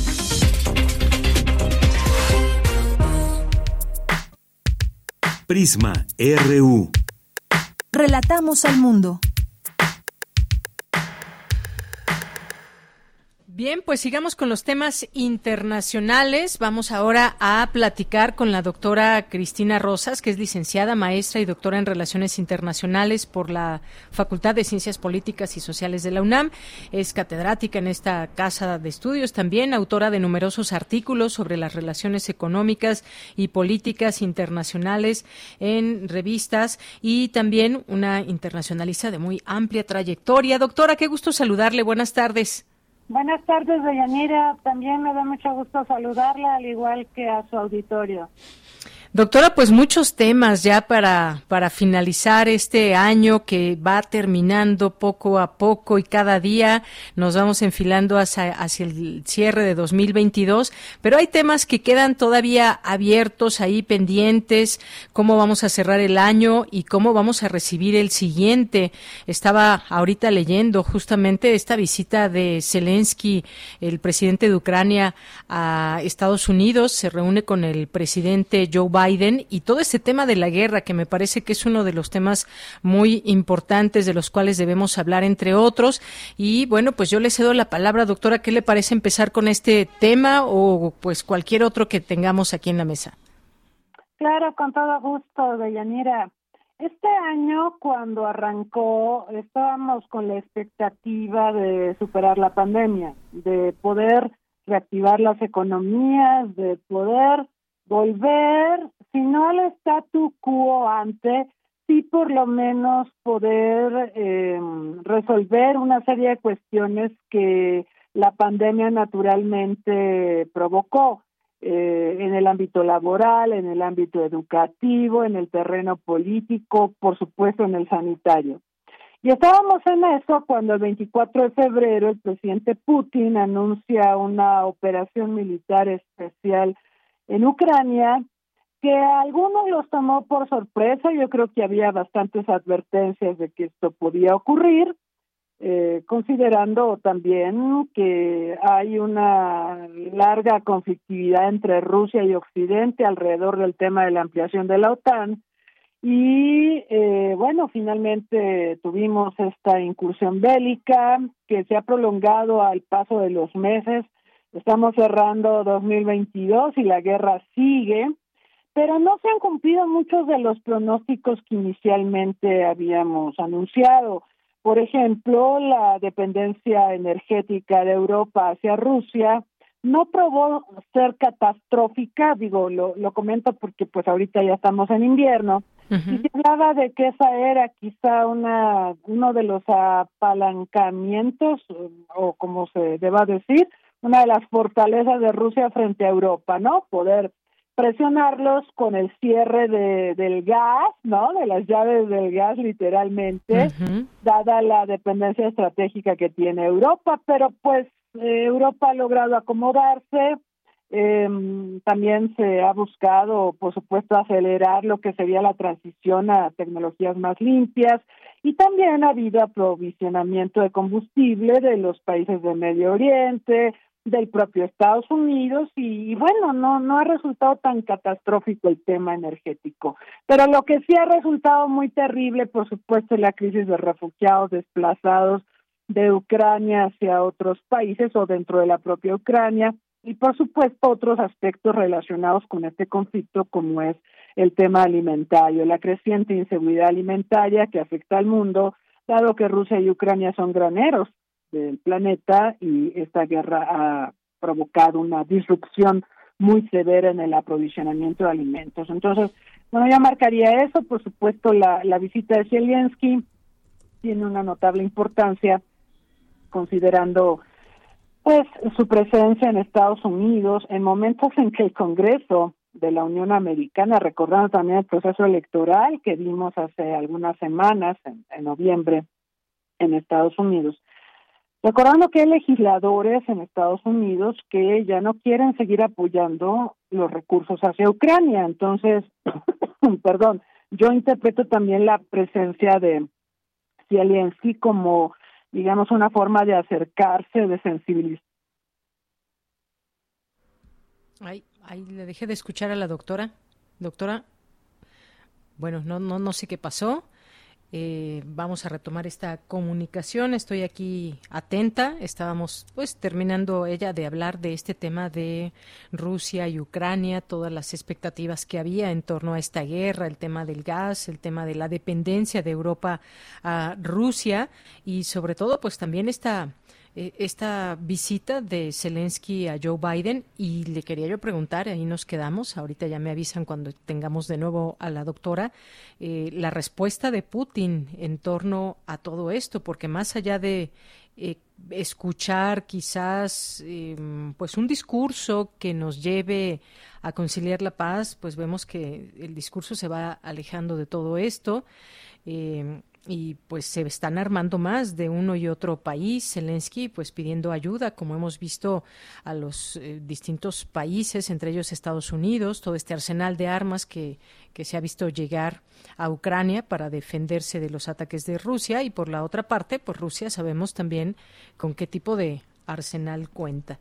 Así que pues en cualquier momento retomamos esta comunicación con la doctora Cristina Rosas para poder conversar con ella de otros temas que también tenemos aquí en la agenda internacional y podamos destacar todos ellos que han marcado pues parte parte de esta pues de este año 2022 en los temas internacionales, ¿qué efectos ha tenido la guerra, por ejemplo, eh, no solamente en los países que están en conflicto, sino también en los países eh, eh, que están en conflicto, pero los que no están involucrados, digamos, de manera directa, sino indirecta, con el apoyo que se le ha dado sobre todo a Ucrania, cuáles son las consecuencias que se han tenido. Doctora, la recuperamos y le decía yo que pues ya hay una respuesta de Putin en, en torno a este tema, más allá de un discurso conciliador que pudiéramos ver de uno u otra parte, parece ser que la guerra pues va a continuar con todo.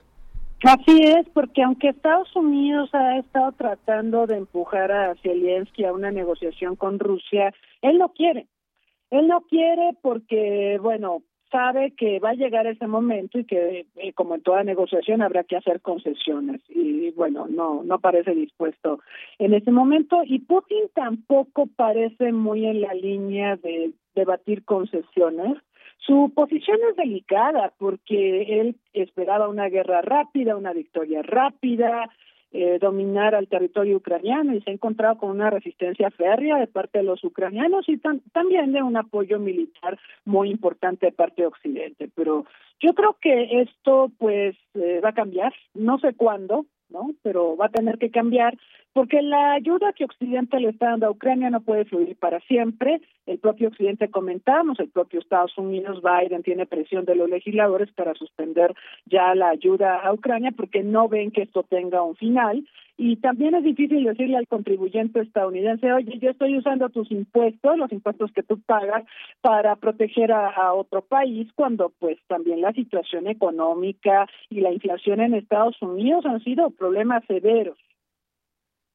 Problemas severos, efectivamente. Pues ya veremos qué sucede, cómo se va pues dando todo este todo este conflicto, pero sí, como usted bien dice, no se ve que se quiera negociar, que se abra una puerta importante para negociar la paz en este momento y llegaremos al cierre de este año con esta guerra en el mundo. Pero hay otros temas, doctora, que me gustaría que, que también pudiéramos destacar de lo que pasó durante el año. Está la muerte de Miguel Gorbachev, está el propio Mundial de Fútbol, esta crisis de integración latinoamericana, ahora la Alianza del Pacífico. ¿Qué, qué, ¿Con qué tema seguimos, doctora? Pues podemos hablar un poco de la crisis en América Latina, me parece, porque recordará esta cumbre de las Américas que se desarrolló en Estados Unidos, en Los Ángeles, hace algunos meses y a la que dejaron de asistir algunos mandatarios, comenzando por el mexicano. Y, y, la falta de concertación que vimos en este foro, porque, bueno, con una ausencia tan importante como la mexicana, pues obviamente esto desluce lo que quería hacer eh, Biden. Biden ha estado defendiendo la democracia, tanto por razones internas, porque pues tiene que lidiar con el legado de Trump, eh, y también porque pues es una forma de cerrarle espacios a Rusia en el mundo, pero yo no estoy segura de que esta cumbre de las Américas haya cumplido con el fin que se buscaba y en cambio sí mostró una región dividida, fragmentada, muy polarizada, y ahora pues estamos viendo este giro también de países importantes de la región, ya había bastantes, ¿no? Hacia la izquierda, ahora vimos las elecciones en Brasil con la victoria de Lula apretada, pero al final Lula gana en la segunda vuelta, vemos la victoria de Petro en Colombia, eh, vemos que América Latina va girando a, a, la izquierda, mientras que, por ejemplo, en Europa vemos un viraje a la derecha, ¿no? Lo que pasó con Giorgia Meloni en Italia, o lo que vimos también en las elecciones de Francia, ¿no? Con un Macron muy presionado por Marine Le Pen, eh, finalmente gana Macron, pero sí estamos viendo que la derecha en Europa gana enormes espacios, mientras que por el contrario, acá en América Latina gana espacios la izquierda. Pero también seguimos con nuestras crisis de gobernanza, lo que pasó en Perú, el autogolpe de mm. Estado y, y bueno, ahora la crisis que involucra a México, ¿no? Y a la expulsión de nuestro embajador pues habla de que nuestras relaciones como países latinoamericanos penden de un hilo y nuestras democracias son frágiles, ese es el otro tema, ¿no? Una de las razones por las que yo pienso que hemos transitado de las derechas a las izquierdas es porque pues hay mucha frustración de la población. Vieron que las derechas no funcionaron, vieron que la promesa de la democracia no resolvía problemas fundamentales como el bienestar social, el empleo. La pandemia hizo ver lo frágiles que son nuestros sistemas de salud.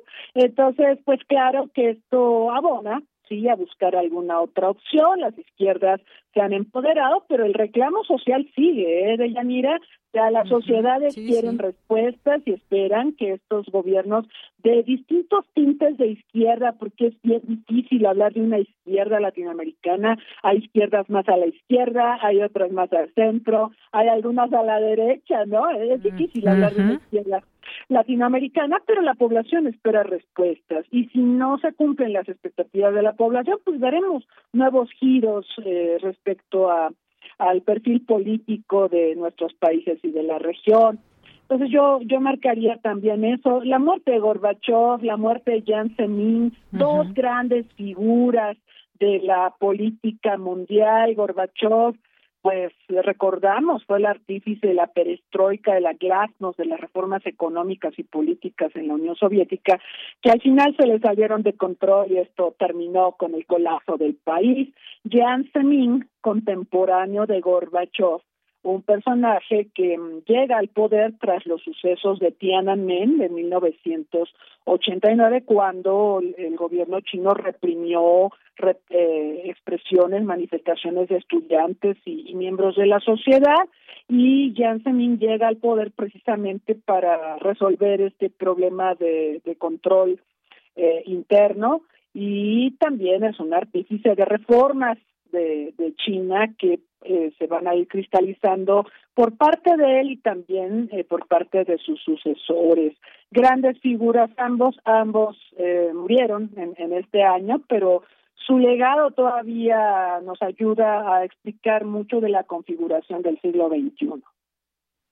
Efectivamente, doctora, pues fue, son muchos, muchos temas, muchas cosas. Esto que usted mencionaba, me quedé pensando con esto de las izquierdas, las derechas. Efectivamente, lo que la gente quiere es que le resuelvan sus problemas, que le resuelvan, pues, todas estas, de pronto, crisis que vemos económicas en distintas partes, aquí, sobre todo hablando de, Latinoamérica. Hemos visto cómo, por ejemplo, en Brasil se ha pasado de la izquierda a la derecha, de la derecha otra vez a la izquierda, eh, lo que ha pasado también en, en Perú y que está pasando lo que pasó también en Bolivia, por ejemplo, eh, lo que pasa en otros países como eh, el país de Nayib Bukele, por ejemplo, a dónde lleva económicamente hablando a su país, eh, lo que pasa, por ejemplo, en temas de migración que, se ve desde algunos países y bueno, todo esto en conjunto pues lo va teniendo la población en ese sentir de qué es lo que lo que pasa a su alrededor y ya ven que pues votan por uno y por otro y de pronto no se resuelven ciertas situaciones. También un caso muy interesante lo que ha pasado, por ejemplo, en Chile, como pues ahora Gabriel Boric también tiene una gran oportunidad en sus manos y bueno, luego de un rechazo a una constitución nueva que se pudiera generar. En fin, creo que cada país tiene sus tintes muy interesantes de los cuales podemos hablar. Y ya centrándonos en México, doctora, pues vendrá esta visita próxima, el próximo año de Joe Biden, Justin Trudeau, a México a reunirse con el presidente Andrés Manuel López Obrador. ¿Cómo se, se antoja esta reunión en buenos términos, tensa y algunos temas pendientes. ¿Qué es lo que usted ve, doctora? Sí, esta reunión va a ser arrancando el año del 9 al 11 de enero. Yo creo que pues hay muchas tensiones entre los tres países, entre México y Canadá.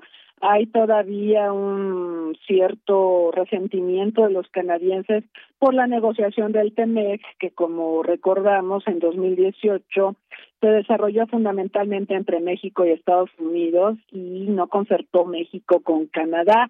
Y se anunció la culminación de, la negociación y luego recuerdo mucho que Donald Trump le dijo a Canadá si ustedes se quieren sumar son bienvenidos pero el hecho es que sí sí fue un poco rudo rudeza innecesaria esto de pactar México y Estados Unidos. Digo México no tenía muchas opciones pero México le había prometido a Canadá que iban a caminar juntos en la negociación de este tratado comercial.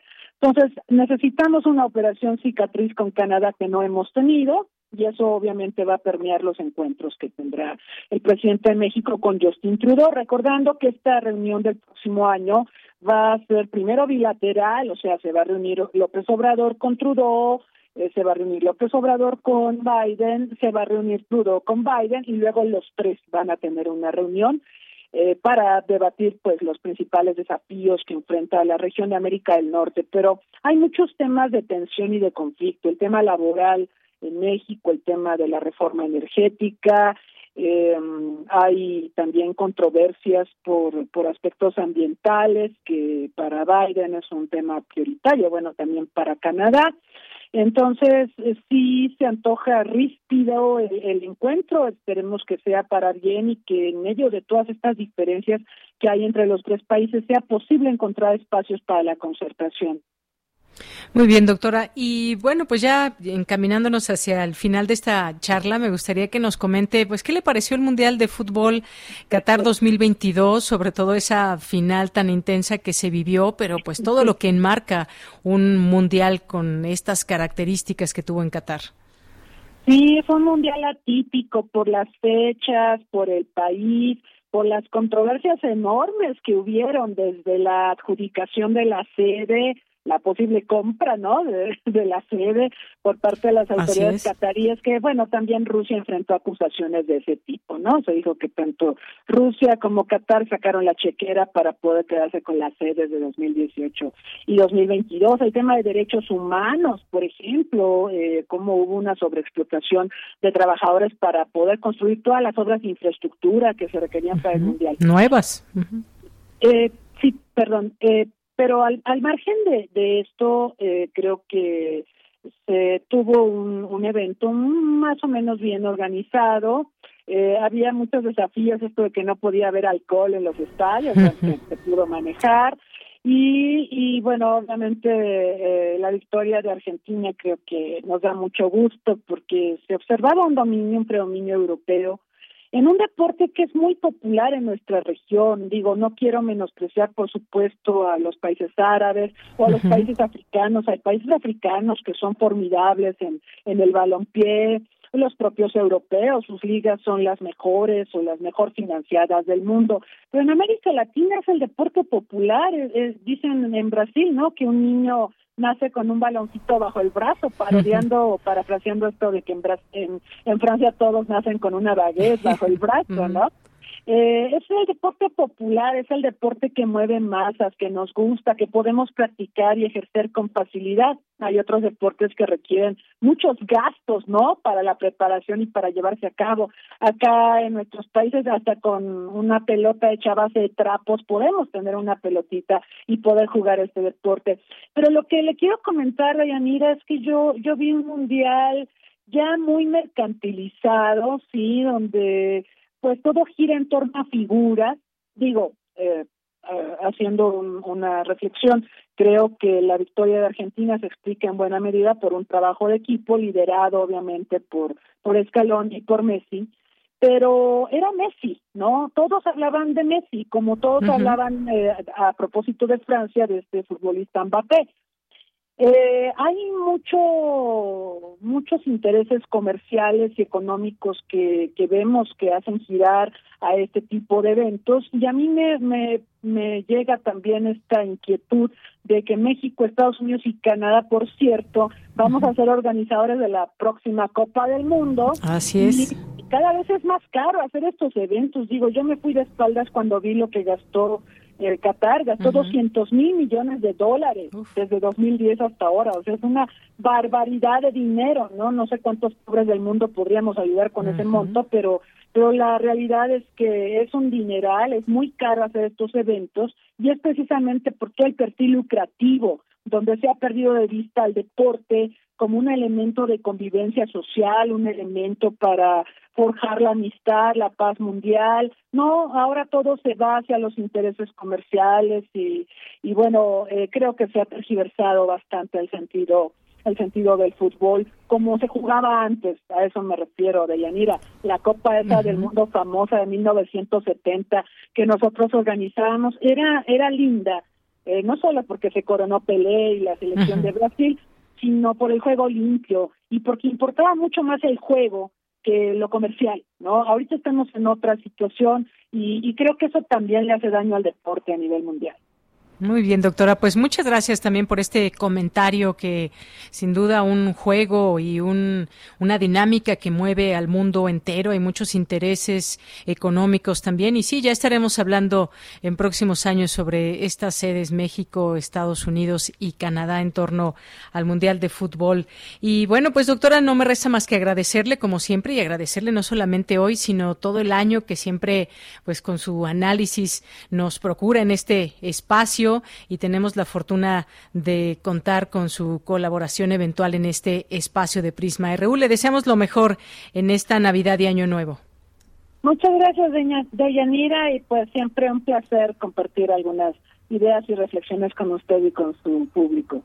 Gracias, doctora. Un abrazo. Igualmente, felicidades. Felicidades, hasta luego. Gracias a la doctora Cristina Rosas, licenciada, maestra y doctora en Relaciones Internacionales por la Facultad de Ciencias Políticas y Sociales de la UNAM, donde da clases y, bueno, pues como sabemos, una internacionalista con una amplia trayectoria. Continuamos y nos vamos a ir ahora a la sección de Sustenta. Crean universitarios viviendas sustentables, proyecto con el cual ganan premio internacional. Adelante.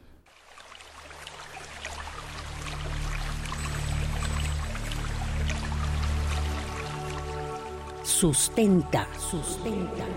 Innovación universitaria en pro del medio ambiente.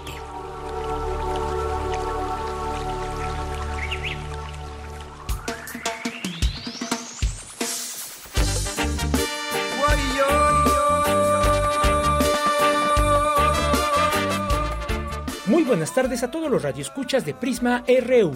De este lado del micrófono, le saluda Daniel Olivares Aranda. Hoy en Sustenta conoceremos más acerca del proyecto Casas de Transición, realizado por jóvenes universitarios de diversas facultades, que lo llevó a ganar la competencia de soluciones sustentables organizada por la Sociedad Americana de Ingenieros Civiles, la cual se apega a un marco internacional que permite asentar las bases para determinar si un proyecto es sustentable. Escuchemos a Juan José Méndez Espina, estudiante de sexto semestre de Ingeniería Civil en la UNAM, quien nos habla acerca de dicho marco normativo. Creo que es muy importante mencionar que parte importante de esta competencia es apegarse a una guía internacional, a un marco que se llama Envision. El Envision es un sistema que nos ayuda a, digamos, a puntuar un, un proyecto de infraestructura o cualquier proyecto que exista en realidad eh, para determinar si es sostenible o no. A través de atender diferentes créditos, pues tu proyecto así, este, cierto puntaje y entre mejor puntaje tengas, pues obtienes una mejor certificación. En este caso, nuestro proyecto alcanzó la certificación Platinum debido, bueno, que es la, la mayor certificación que se te puede otorgar, eh, debido a las soluciones que implementamos. En esta parte de soluciones, pues en esta parte del Envision, perdón, hay un rubro que se llama Mundo Natural, que se enfoca a las necesidades medioambientales del proyecto. Nosotros, como proyecto, es importantísimo que no contaminemos más de lo que ya está el sitio, ¿no? No debemos contaminar el sitio más de lo que ya, ya está. Además de eso, también debemos contribuir y remediar ciertas funciones ambientales. Dentro de nuestras soluciones ambientales para atender el Envision, pues ya lo mencioné, está la humedad artificial, también está protección a los árboles, está algo que se llama eh, Low Impact Development System, que es un sistema para captar el agua de una tormenta. Bueno, es un sistema de aguas torrenciales que nos ayuda a captar el agua de una tormenta y tratarla dentro del sitio. Además del sistema de captación y purificación de agua de lluvia y el tratamiento de aguas grises a través de un humedal artificial, las viviendas incluyen la generación de energías limpias provenientes de paneles solares que producen el 35% de energía que la comunidad utiliza, así como un sistema vegetal que permite mejorar las condiciones del suelo. Juan José Méndez Espina, líder del proyecto, no se explica. Los hongos micorríficos, para ponerlo de manera sencilla, son unos hongos muy especiales que, se, que hacen simbiosis con las raíces de las plantas. En este caso, los, los micorrizas de tipo arbuscular se introducen dentro de la raíz de las plantas y se conectan, hacen una gran red dentro del, del subsuelo llamado IFAS. Eh, estas IFAS pues ayudan a las plantas a comunicarse entre sí, se envían nutrientes, si la planta no tiene suficiente agua a través de las IFAS, a través de los hongos micorríficos, absorben más agua del, del fondo de subsuelo, etcétera. Es una simbiosis muy buena. Entonces, al implementar este hongo micorrífico dentro del sitio, que no estaba en tan buenas condiciones, pues lo que fomentamos es vegetación más saludable, que crece más rápido, que absorbe mejor el CO2 y mejoramos muchísimo las condiciones del suelo. También ayudamos a remediarlo, porque a través de los hongos micorríficos y de las raíces de las plantas, logramos capturar muchos de los contaminantes que el suelo ya contenía. Es decir, estamos remediando el suelo y estamos mejorando la vegetación que existe dentro de él. Esta implementación de los hongos micorríficos nos ayudó muchísimo un estudiante de química, de la Facultad de Química llamado Eugenia, y también con, con asesoría de una doctora, la doctora Pilar, del Instituto de Geología. Este sistema de micorrizas es algo difícil de implementar porque para cada tipo de vegetación debes implementar cierto tipo de hongo. Sin embargo, es algo económico y que pues nos trae demasiados beneficios en cuanto a, a la parte medioambiental del sitio. Con estas características, las casas de transición, entre otros beneficios, producen tres veces la energía que consumen, reducen las emisiones de CO2 al mínimo y el consumo de agua potable en hasta un 80%. Además que el costo de su construcción es menor a una vivienda convencional y tiene una vida útil de al menos 50 años. El proyecto de casas de transición es una solución sustentable y eficiente, por lo cual se buscará materializarlo. A nivel proyecto, el futuro de este desarrollo es trabajar de la mano de ACC para desarrollarlo mucho mejor y, si fuera el caso, llevarlo en la realidad en alguna zona donde en realidad sea necesario. Por ejemplo, en años pasados, la competencia consistía en desarrollar parques sustentables. Eh, otros pueden ser, por ejemplo, hace dos años lo que se proponía era diseñar unas estaciones de autobuses, bueno, de transporte público sostenible, sustentables, etcétera, que ayudaran al medio ambiente para utilizarse durante eventos masivos. Por ejemplo, durante Juegos Olímpicos que se tienen que, que, instalar estos, estas estaciones de manera extraordinaria. En cuanto al equipo, esta competencia es internacional y la convocatoria sale cada año. Entonces, para este año pasar todo el conocimiento que adquirimos y que otro nuevo equipo pueda competir y, y representar bien a México, pues llevamos a cabo un reclutamiento y escogimos a 15 alumnos. Ahora un grupo más diverso. Tenemos ingenieros civiles, ingenieros ambientales, arquitectos, biólogos, eh, estudiantes de ciencias, pues para tener un equipo mejor, este, mejores perspectivas y también más completo. De manera individual, lo que sigue para cada uno de los estudiantes es seguir trabajando con este marco internacional de sostenibilidad, de manera que en los proyectos futuros que ellos participen estén contribuyendo a desarrollar infraestructura sostenible no solo en México, sino en el mundo, que es algo de lo que se necesita eh, urgentemente. Precisamente la industria de la construcción es una de las más contaminantes en el mundo y a través de estos sistemas internacionales y de estas actividades donde los estudiantes aprenden mejor a implementar los conceptos de, de sustentabilidad, pues este, llegaremos a un futuro mejor o quizá por lo menos más sustentable, sostenible.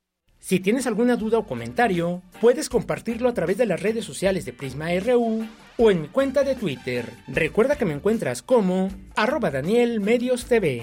Para Radio UNAM, Daniel Olivares Aranda. La naturaleza te habla, no hay que descifrar, su mensaje es amplio. Cultura RU.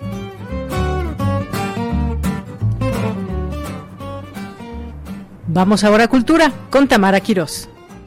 Seguimos con la información de Yanira, qué gusto saludarte y saludar al auditorio de Prisma RU, a las y los que siguen nuestra transmisión a través de las frecuencias de Radio UNAM. Esta tarde hablaremos de una puesta en escena que se está presentando en el nuevo Teatro Libanés. Se trata de Historias de Fantasmas y para contarnos todos los detalles de qué va esta obra, nos acompaña en la línea Nacho Taján. Él es parte del elenco de esta propuesta. Nacho Taján, bienvenido a este espacio radiofónico. Muchas gracias, muchas, muchas gracias. Oye, pues me gustaría que nos platicaras, Nacho, eh, pues sobre todo tu experiencia en esta propuesta escénica y eh, pues también de los temas que se abordan, ¿no? Creo que es un género que poco se ve en nuestro país y por ello también queremos hacer la invitación a nuestro auditorio. Sí, claro, claro. Pues eh, Historias de Fantasmas es una, es una, es un género muy poco visitado. El terror en el teatro creo que no es, no es algo que se frecuente, sobre todo por la complejidad escenotécnica que lleva las obras de terror siempre necesitan del obviamente necesitan el factor susto y construirlo cuanto más imprevisto, inesperado y espectacular sea mejor.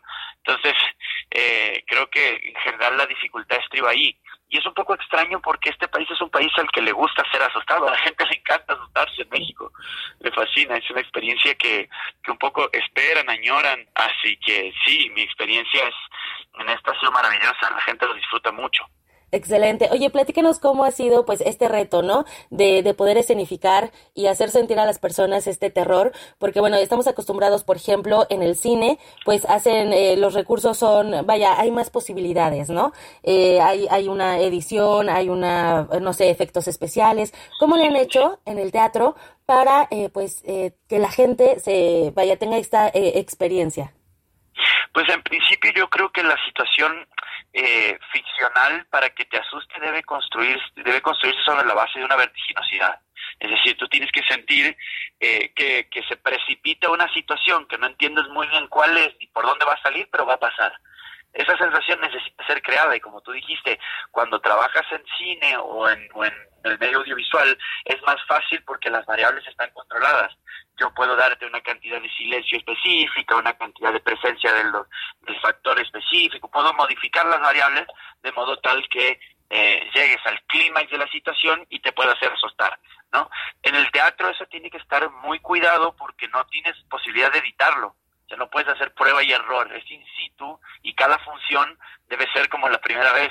Entonces, lo que es bonito del teatro, lo que es bonito de la experiencia de asustar a la gente del teatro, es que cuando que, que, la receta a veces te funciona de una manera, pero tienes que estar todo el tiempo midiéndole, como bien dicen, el agua a los camotes, a ver qué tan receptiva está la gente, eh, si las variables, porque por ejemplo la variable luz en nuestra obra de teatro es importantísima, porque gran parte de las situaciones que suceden eh, se, tienen que, nosotros tenemos que usar la oscuridad a nuestro favor y a veces nosotros mismos no vemos dónde estamos parados y tenemos que lograr llegar a nuestra marca para que cuando aparezca la luz el, el, el clímax revele al personaje y eso produzca el susto, por ejemplo. Entonces, esa es la dificultad. En nuestro caso particular, además, tuvimos eh, la posibilidad de trabajar mucho más en, eh, actoralmente. Eh, esa fue una, una, una, bajada de línea de dirección. El director, a pesar de la escenotecnia que llevaba la, la, la obra, el director prefirió trabajar más profundamente sobre, el, sobre los actores.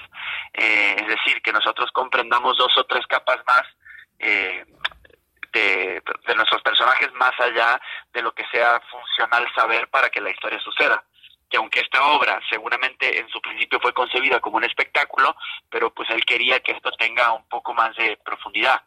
Y eso creo que lo que terminó haciendo es que nosotros habitemos nuestros personajes eh, con mayor hondura, entonces la gente viaja más a través de nosotros, a pesar de lo que sucede con, con los dispositivos eh, propios de, de, de, los aparatos que usamos, ¿no?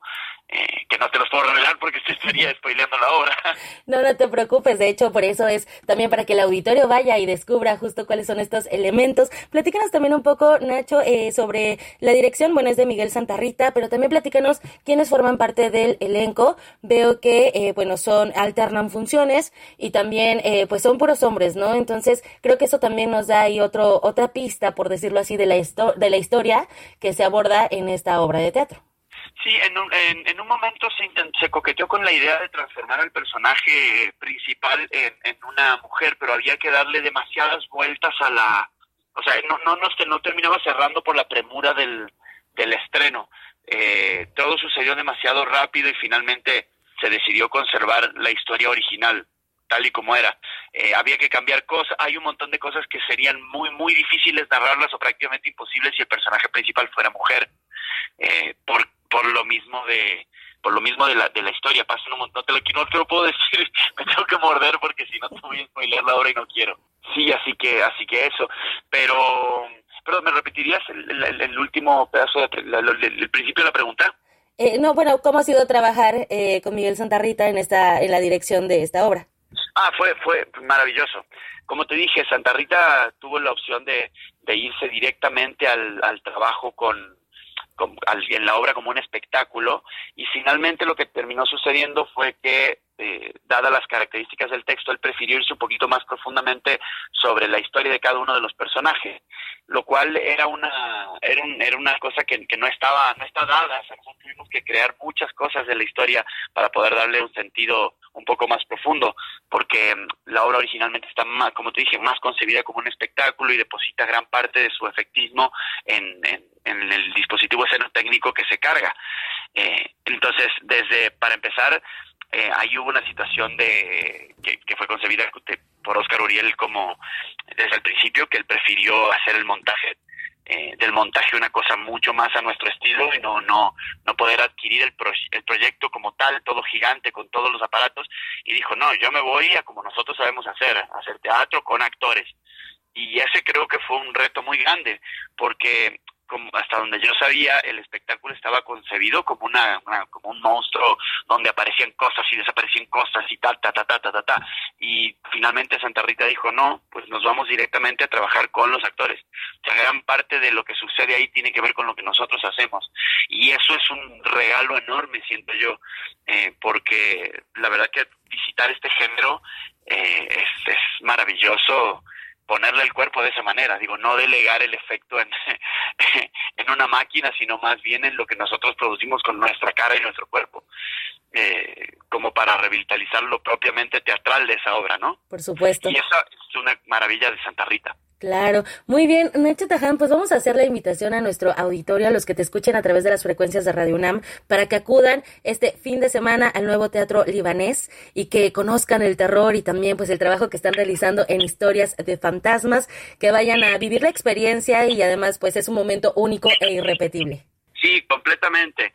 Yo invito, bueno, a toda tu audiencia ahí de Radio NAM eh, que vengan a ver nuestra obra en el nuevo Teatro Libanés. Vamos a tener funciones este día 23 y el 25 vamos a tener dos funciones y ya no tenemos más hasta el año que viene. Recién a principios de enero vamos a volver a nuestro queridísimo Teatro Libanés. Pueden adquirir boletos hasta el 2 por 1 el día de mañana eh, nosotros tenemos todos los jueves de 2 por 1 así que mañana pueden conseguir boletos de 2 por 1 para el día para el día viernes o para el día domingo. Y la verdad que está muy padre, el ambiente es muy bonito porque todo el mundo eh, verdaderamente suspende su incredulidad y se eh, y se entregan a, a, asustarse a esta obra maravillosa, a gritar un ratito. Eso. Muy bien, Nacho. Pues muchísimas gracias por acompañarnos en, en Prisma RU y bueno, vamos a ir al teatro, al nuevo teatro libanés. Muchísimas gracias por tomar la llamada. No, por favor, faltaba más, faltaba más. Te agradezco muchísimo a ti por la entrevista. Que estés muy bien. Hasta pronto.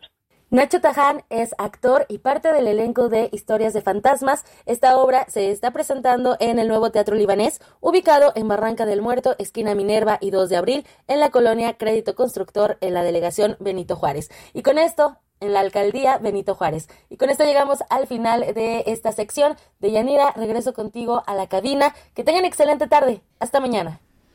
Hasta mañana, muchas gracias Tamara. Mañana te volvemos a escuchar aquí en este espacio. Y bueno, con esto llegamos al final de esta emisión. Muchas gracias a todas las personas que hacen posible esta emisión allá en cabina. Gracias Marco en la producción, Marco Lubián, eh, eh, mi compañero Arturo González y eh, tal vez ya llegó por ahí Andrés también, Ramírez en los controles técnicos y bueno, pues a todo el equipo conformado hoy en esta, en esta transmisión.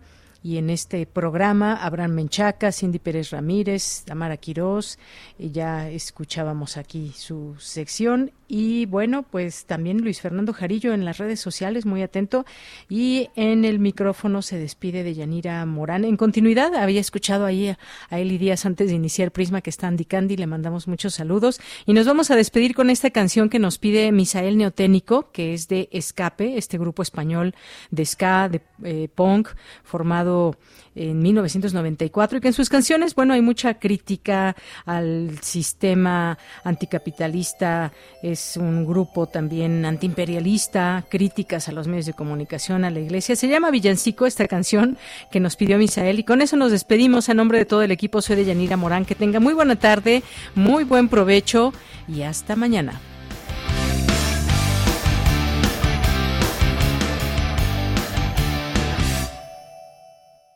25 ya es Navidad. Todos juntos vamos a brindar por Ruanda, Etiopía, en Venezuela o en la India y mueren niños. ¡Feliz Navidad! Navidades de hambre y dolor. Ha nacido el Hijo de Dios, el Mesías que nos guía, ofrece su filosofía. Nadie entiende al Hijo de Dios. Mi familia comienza a cantar. En el ambiente hay felicidad. En compañía vamos a olvidar la agonía de los pueblos donde no hay Navidad.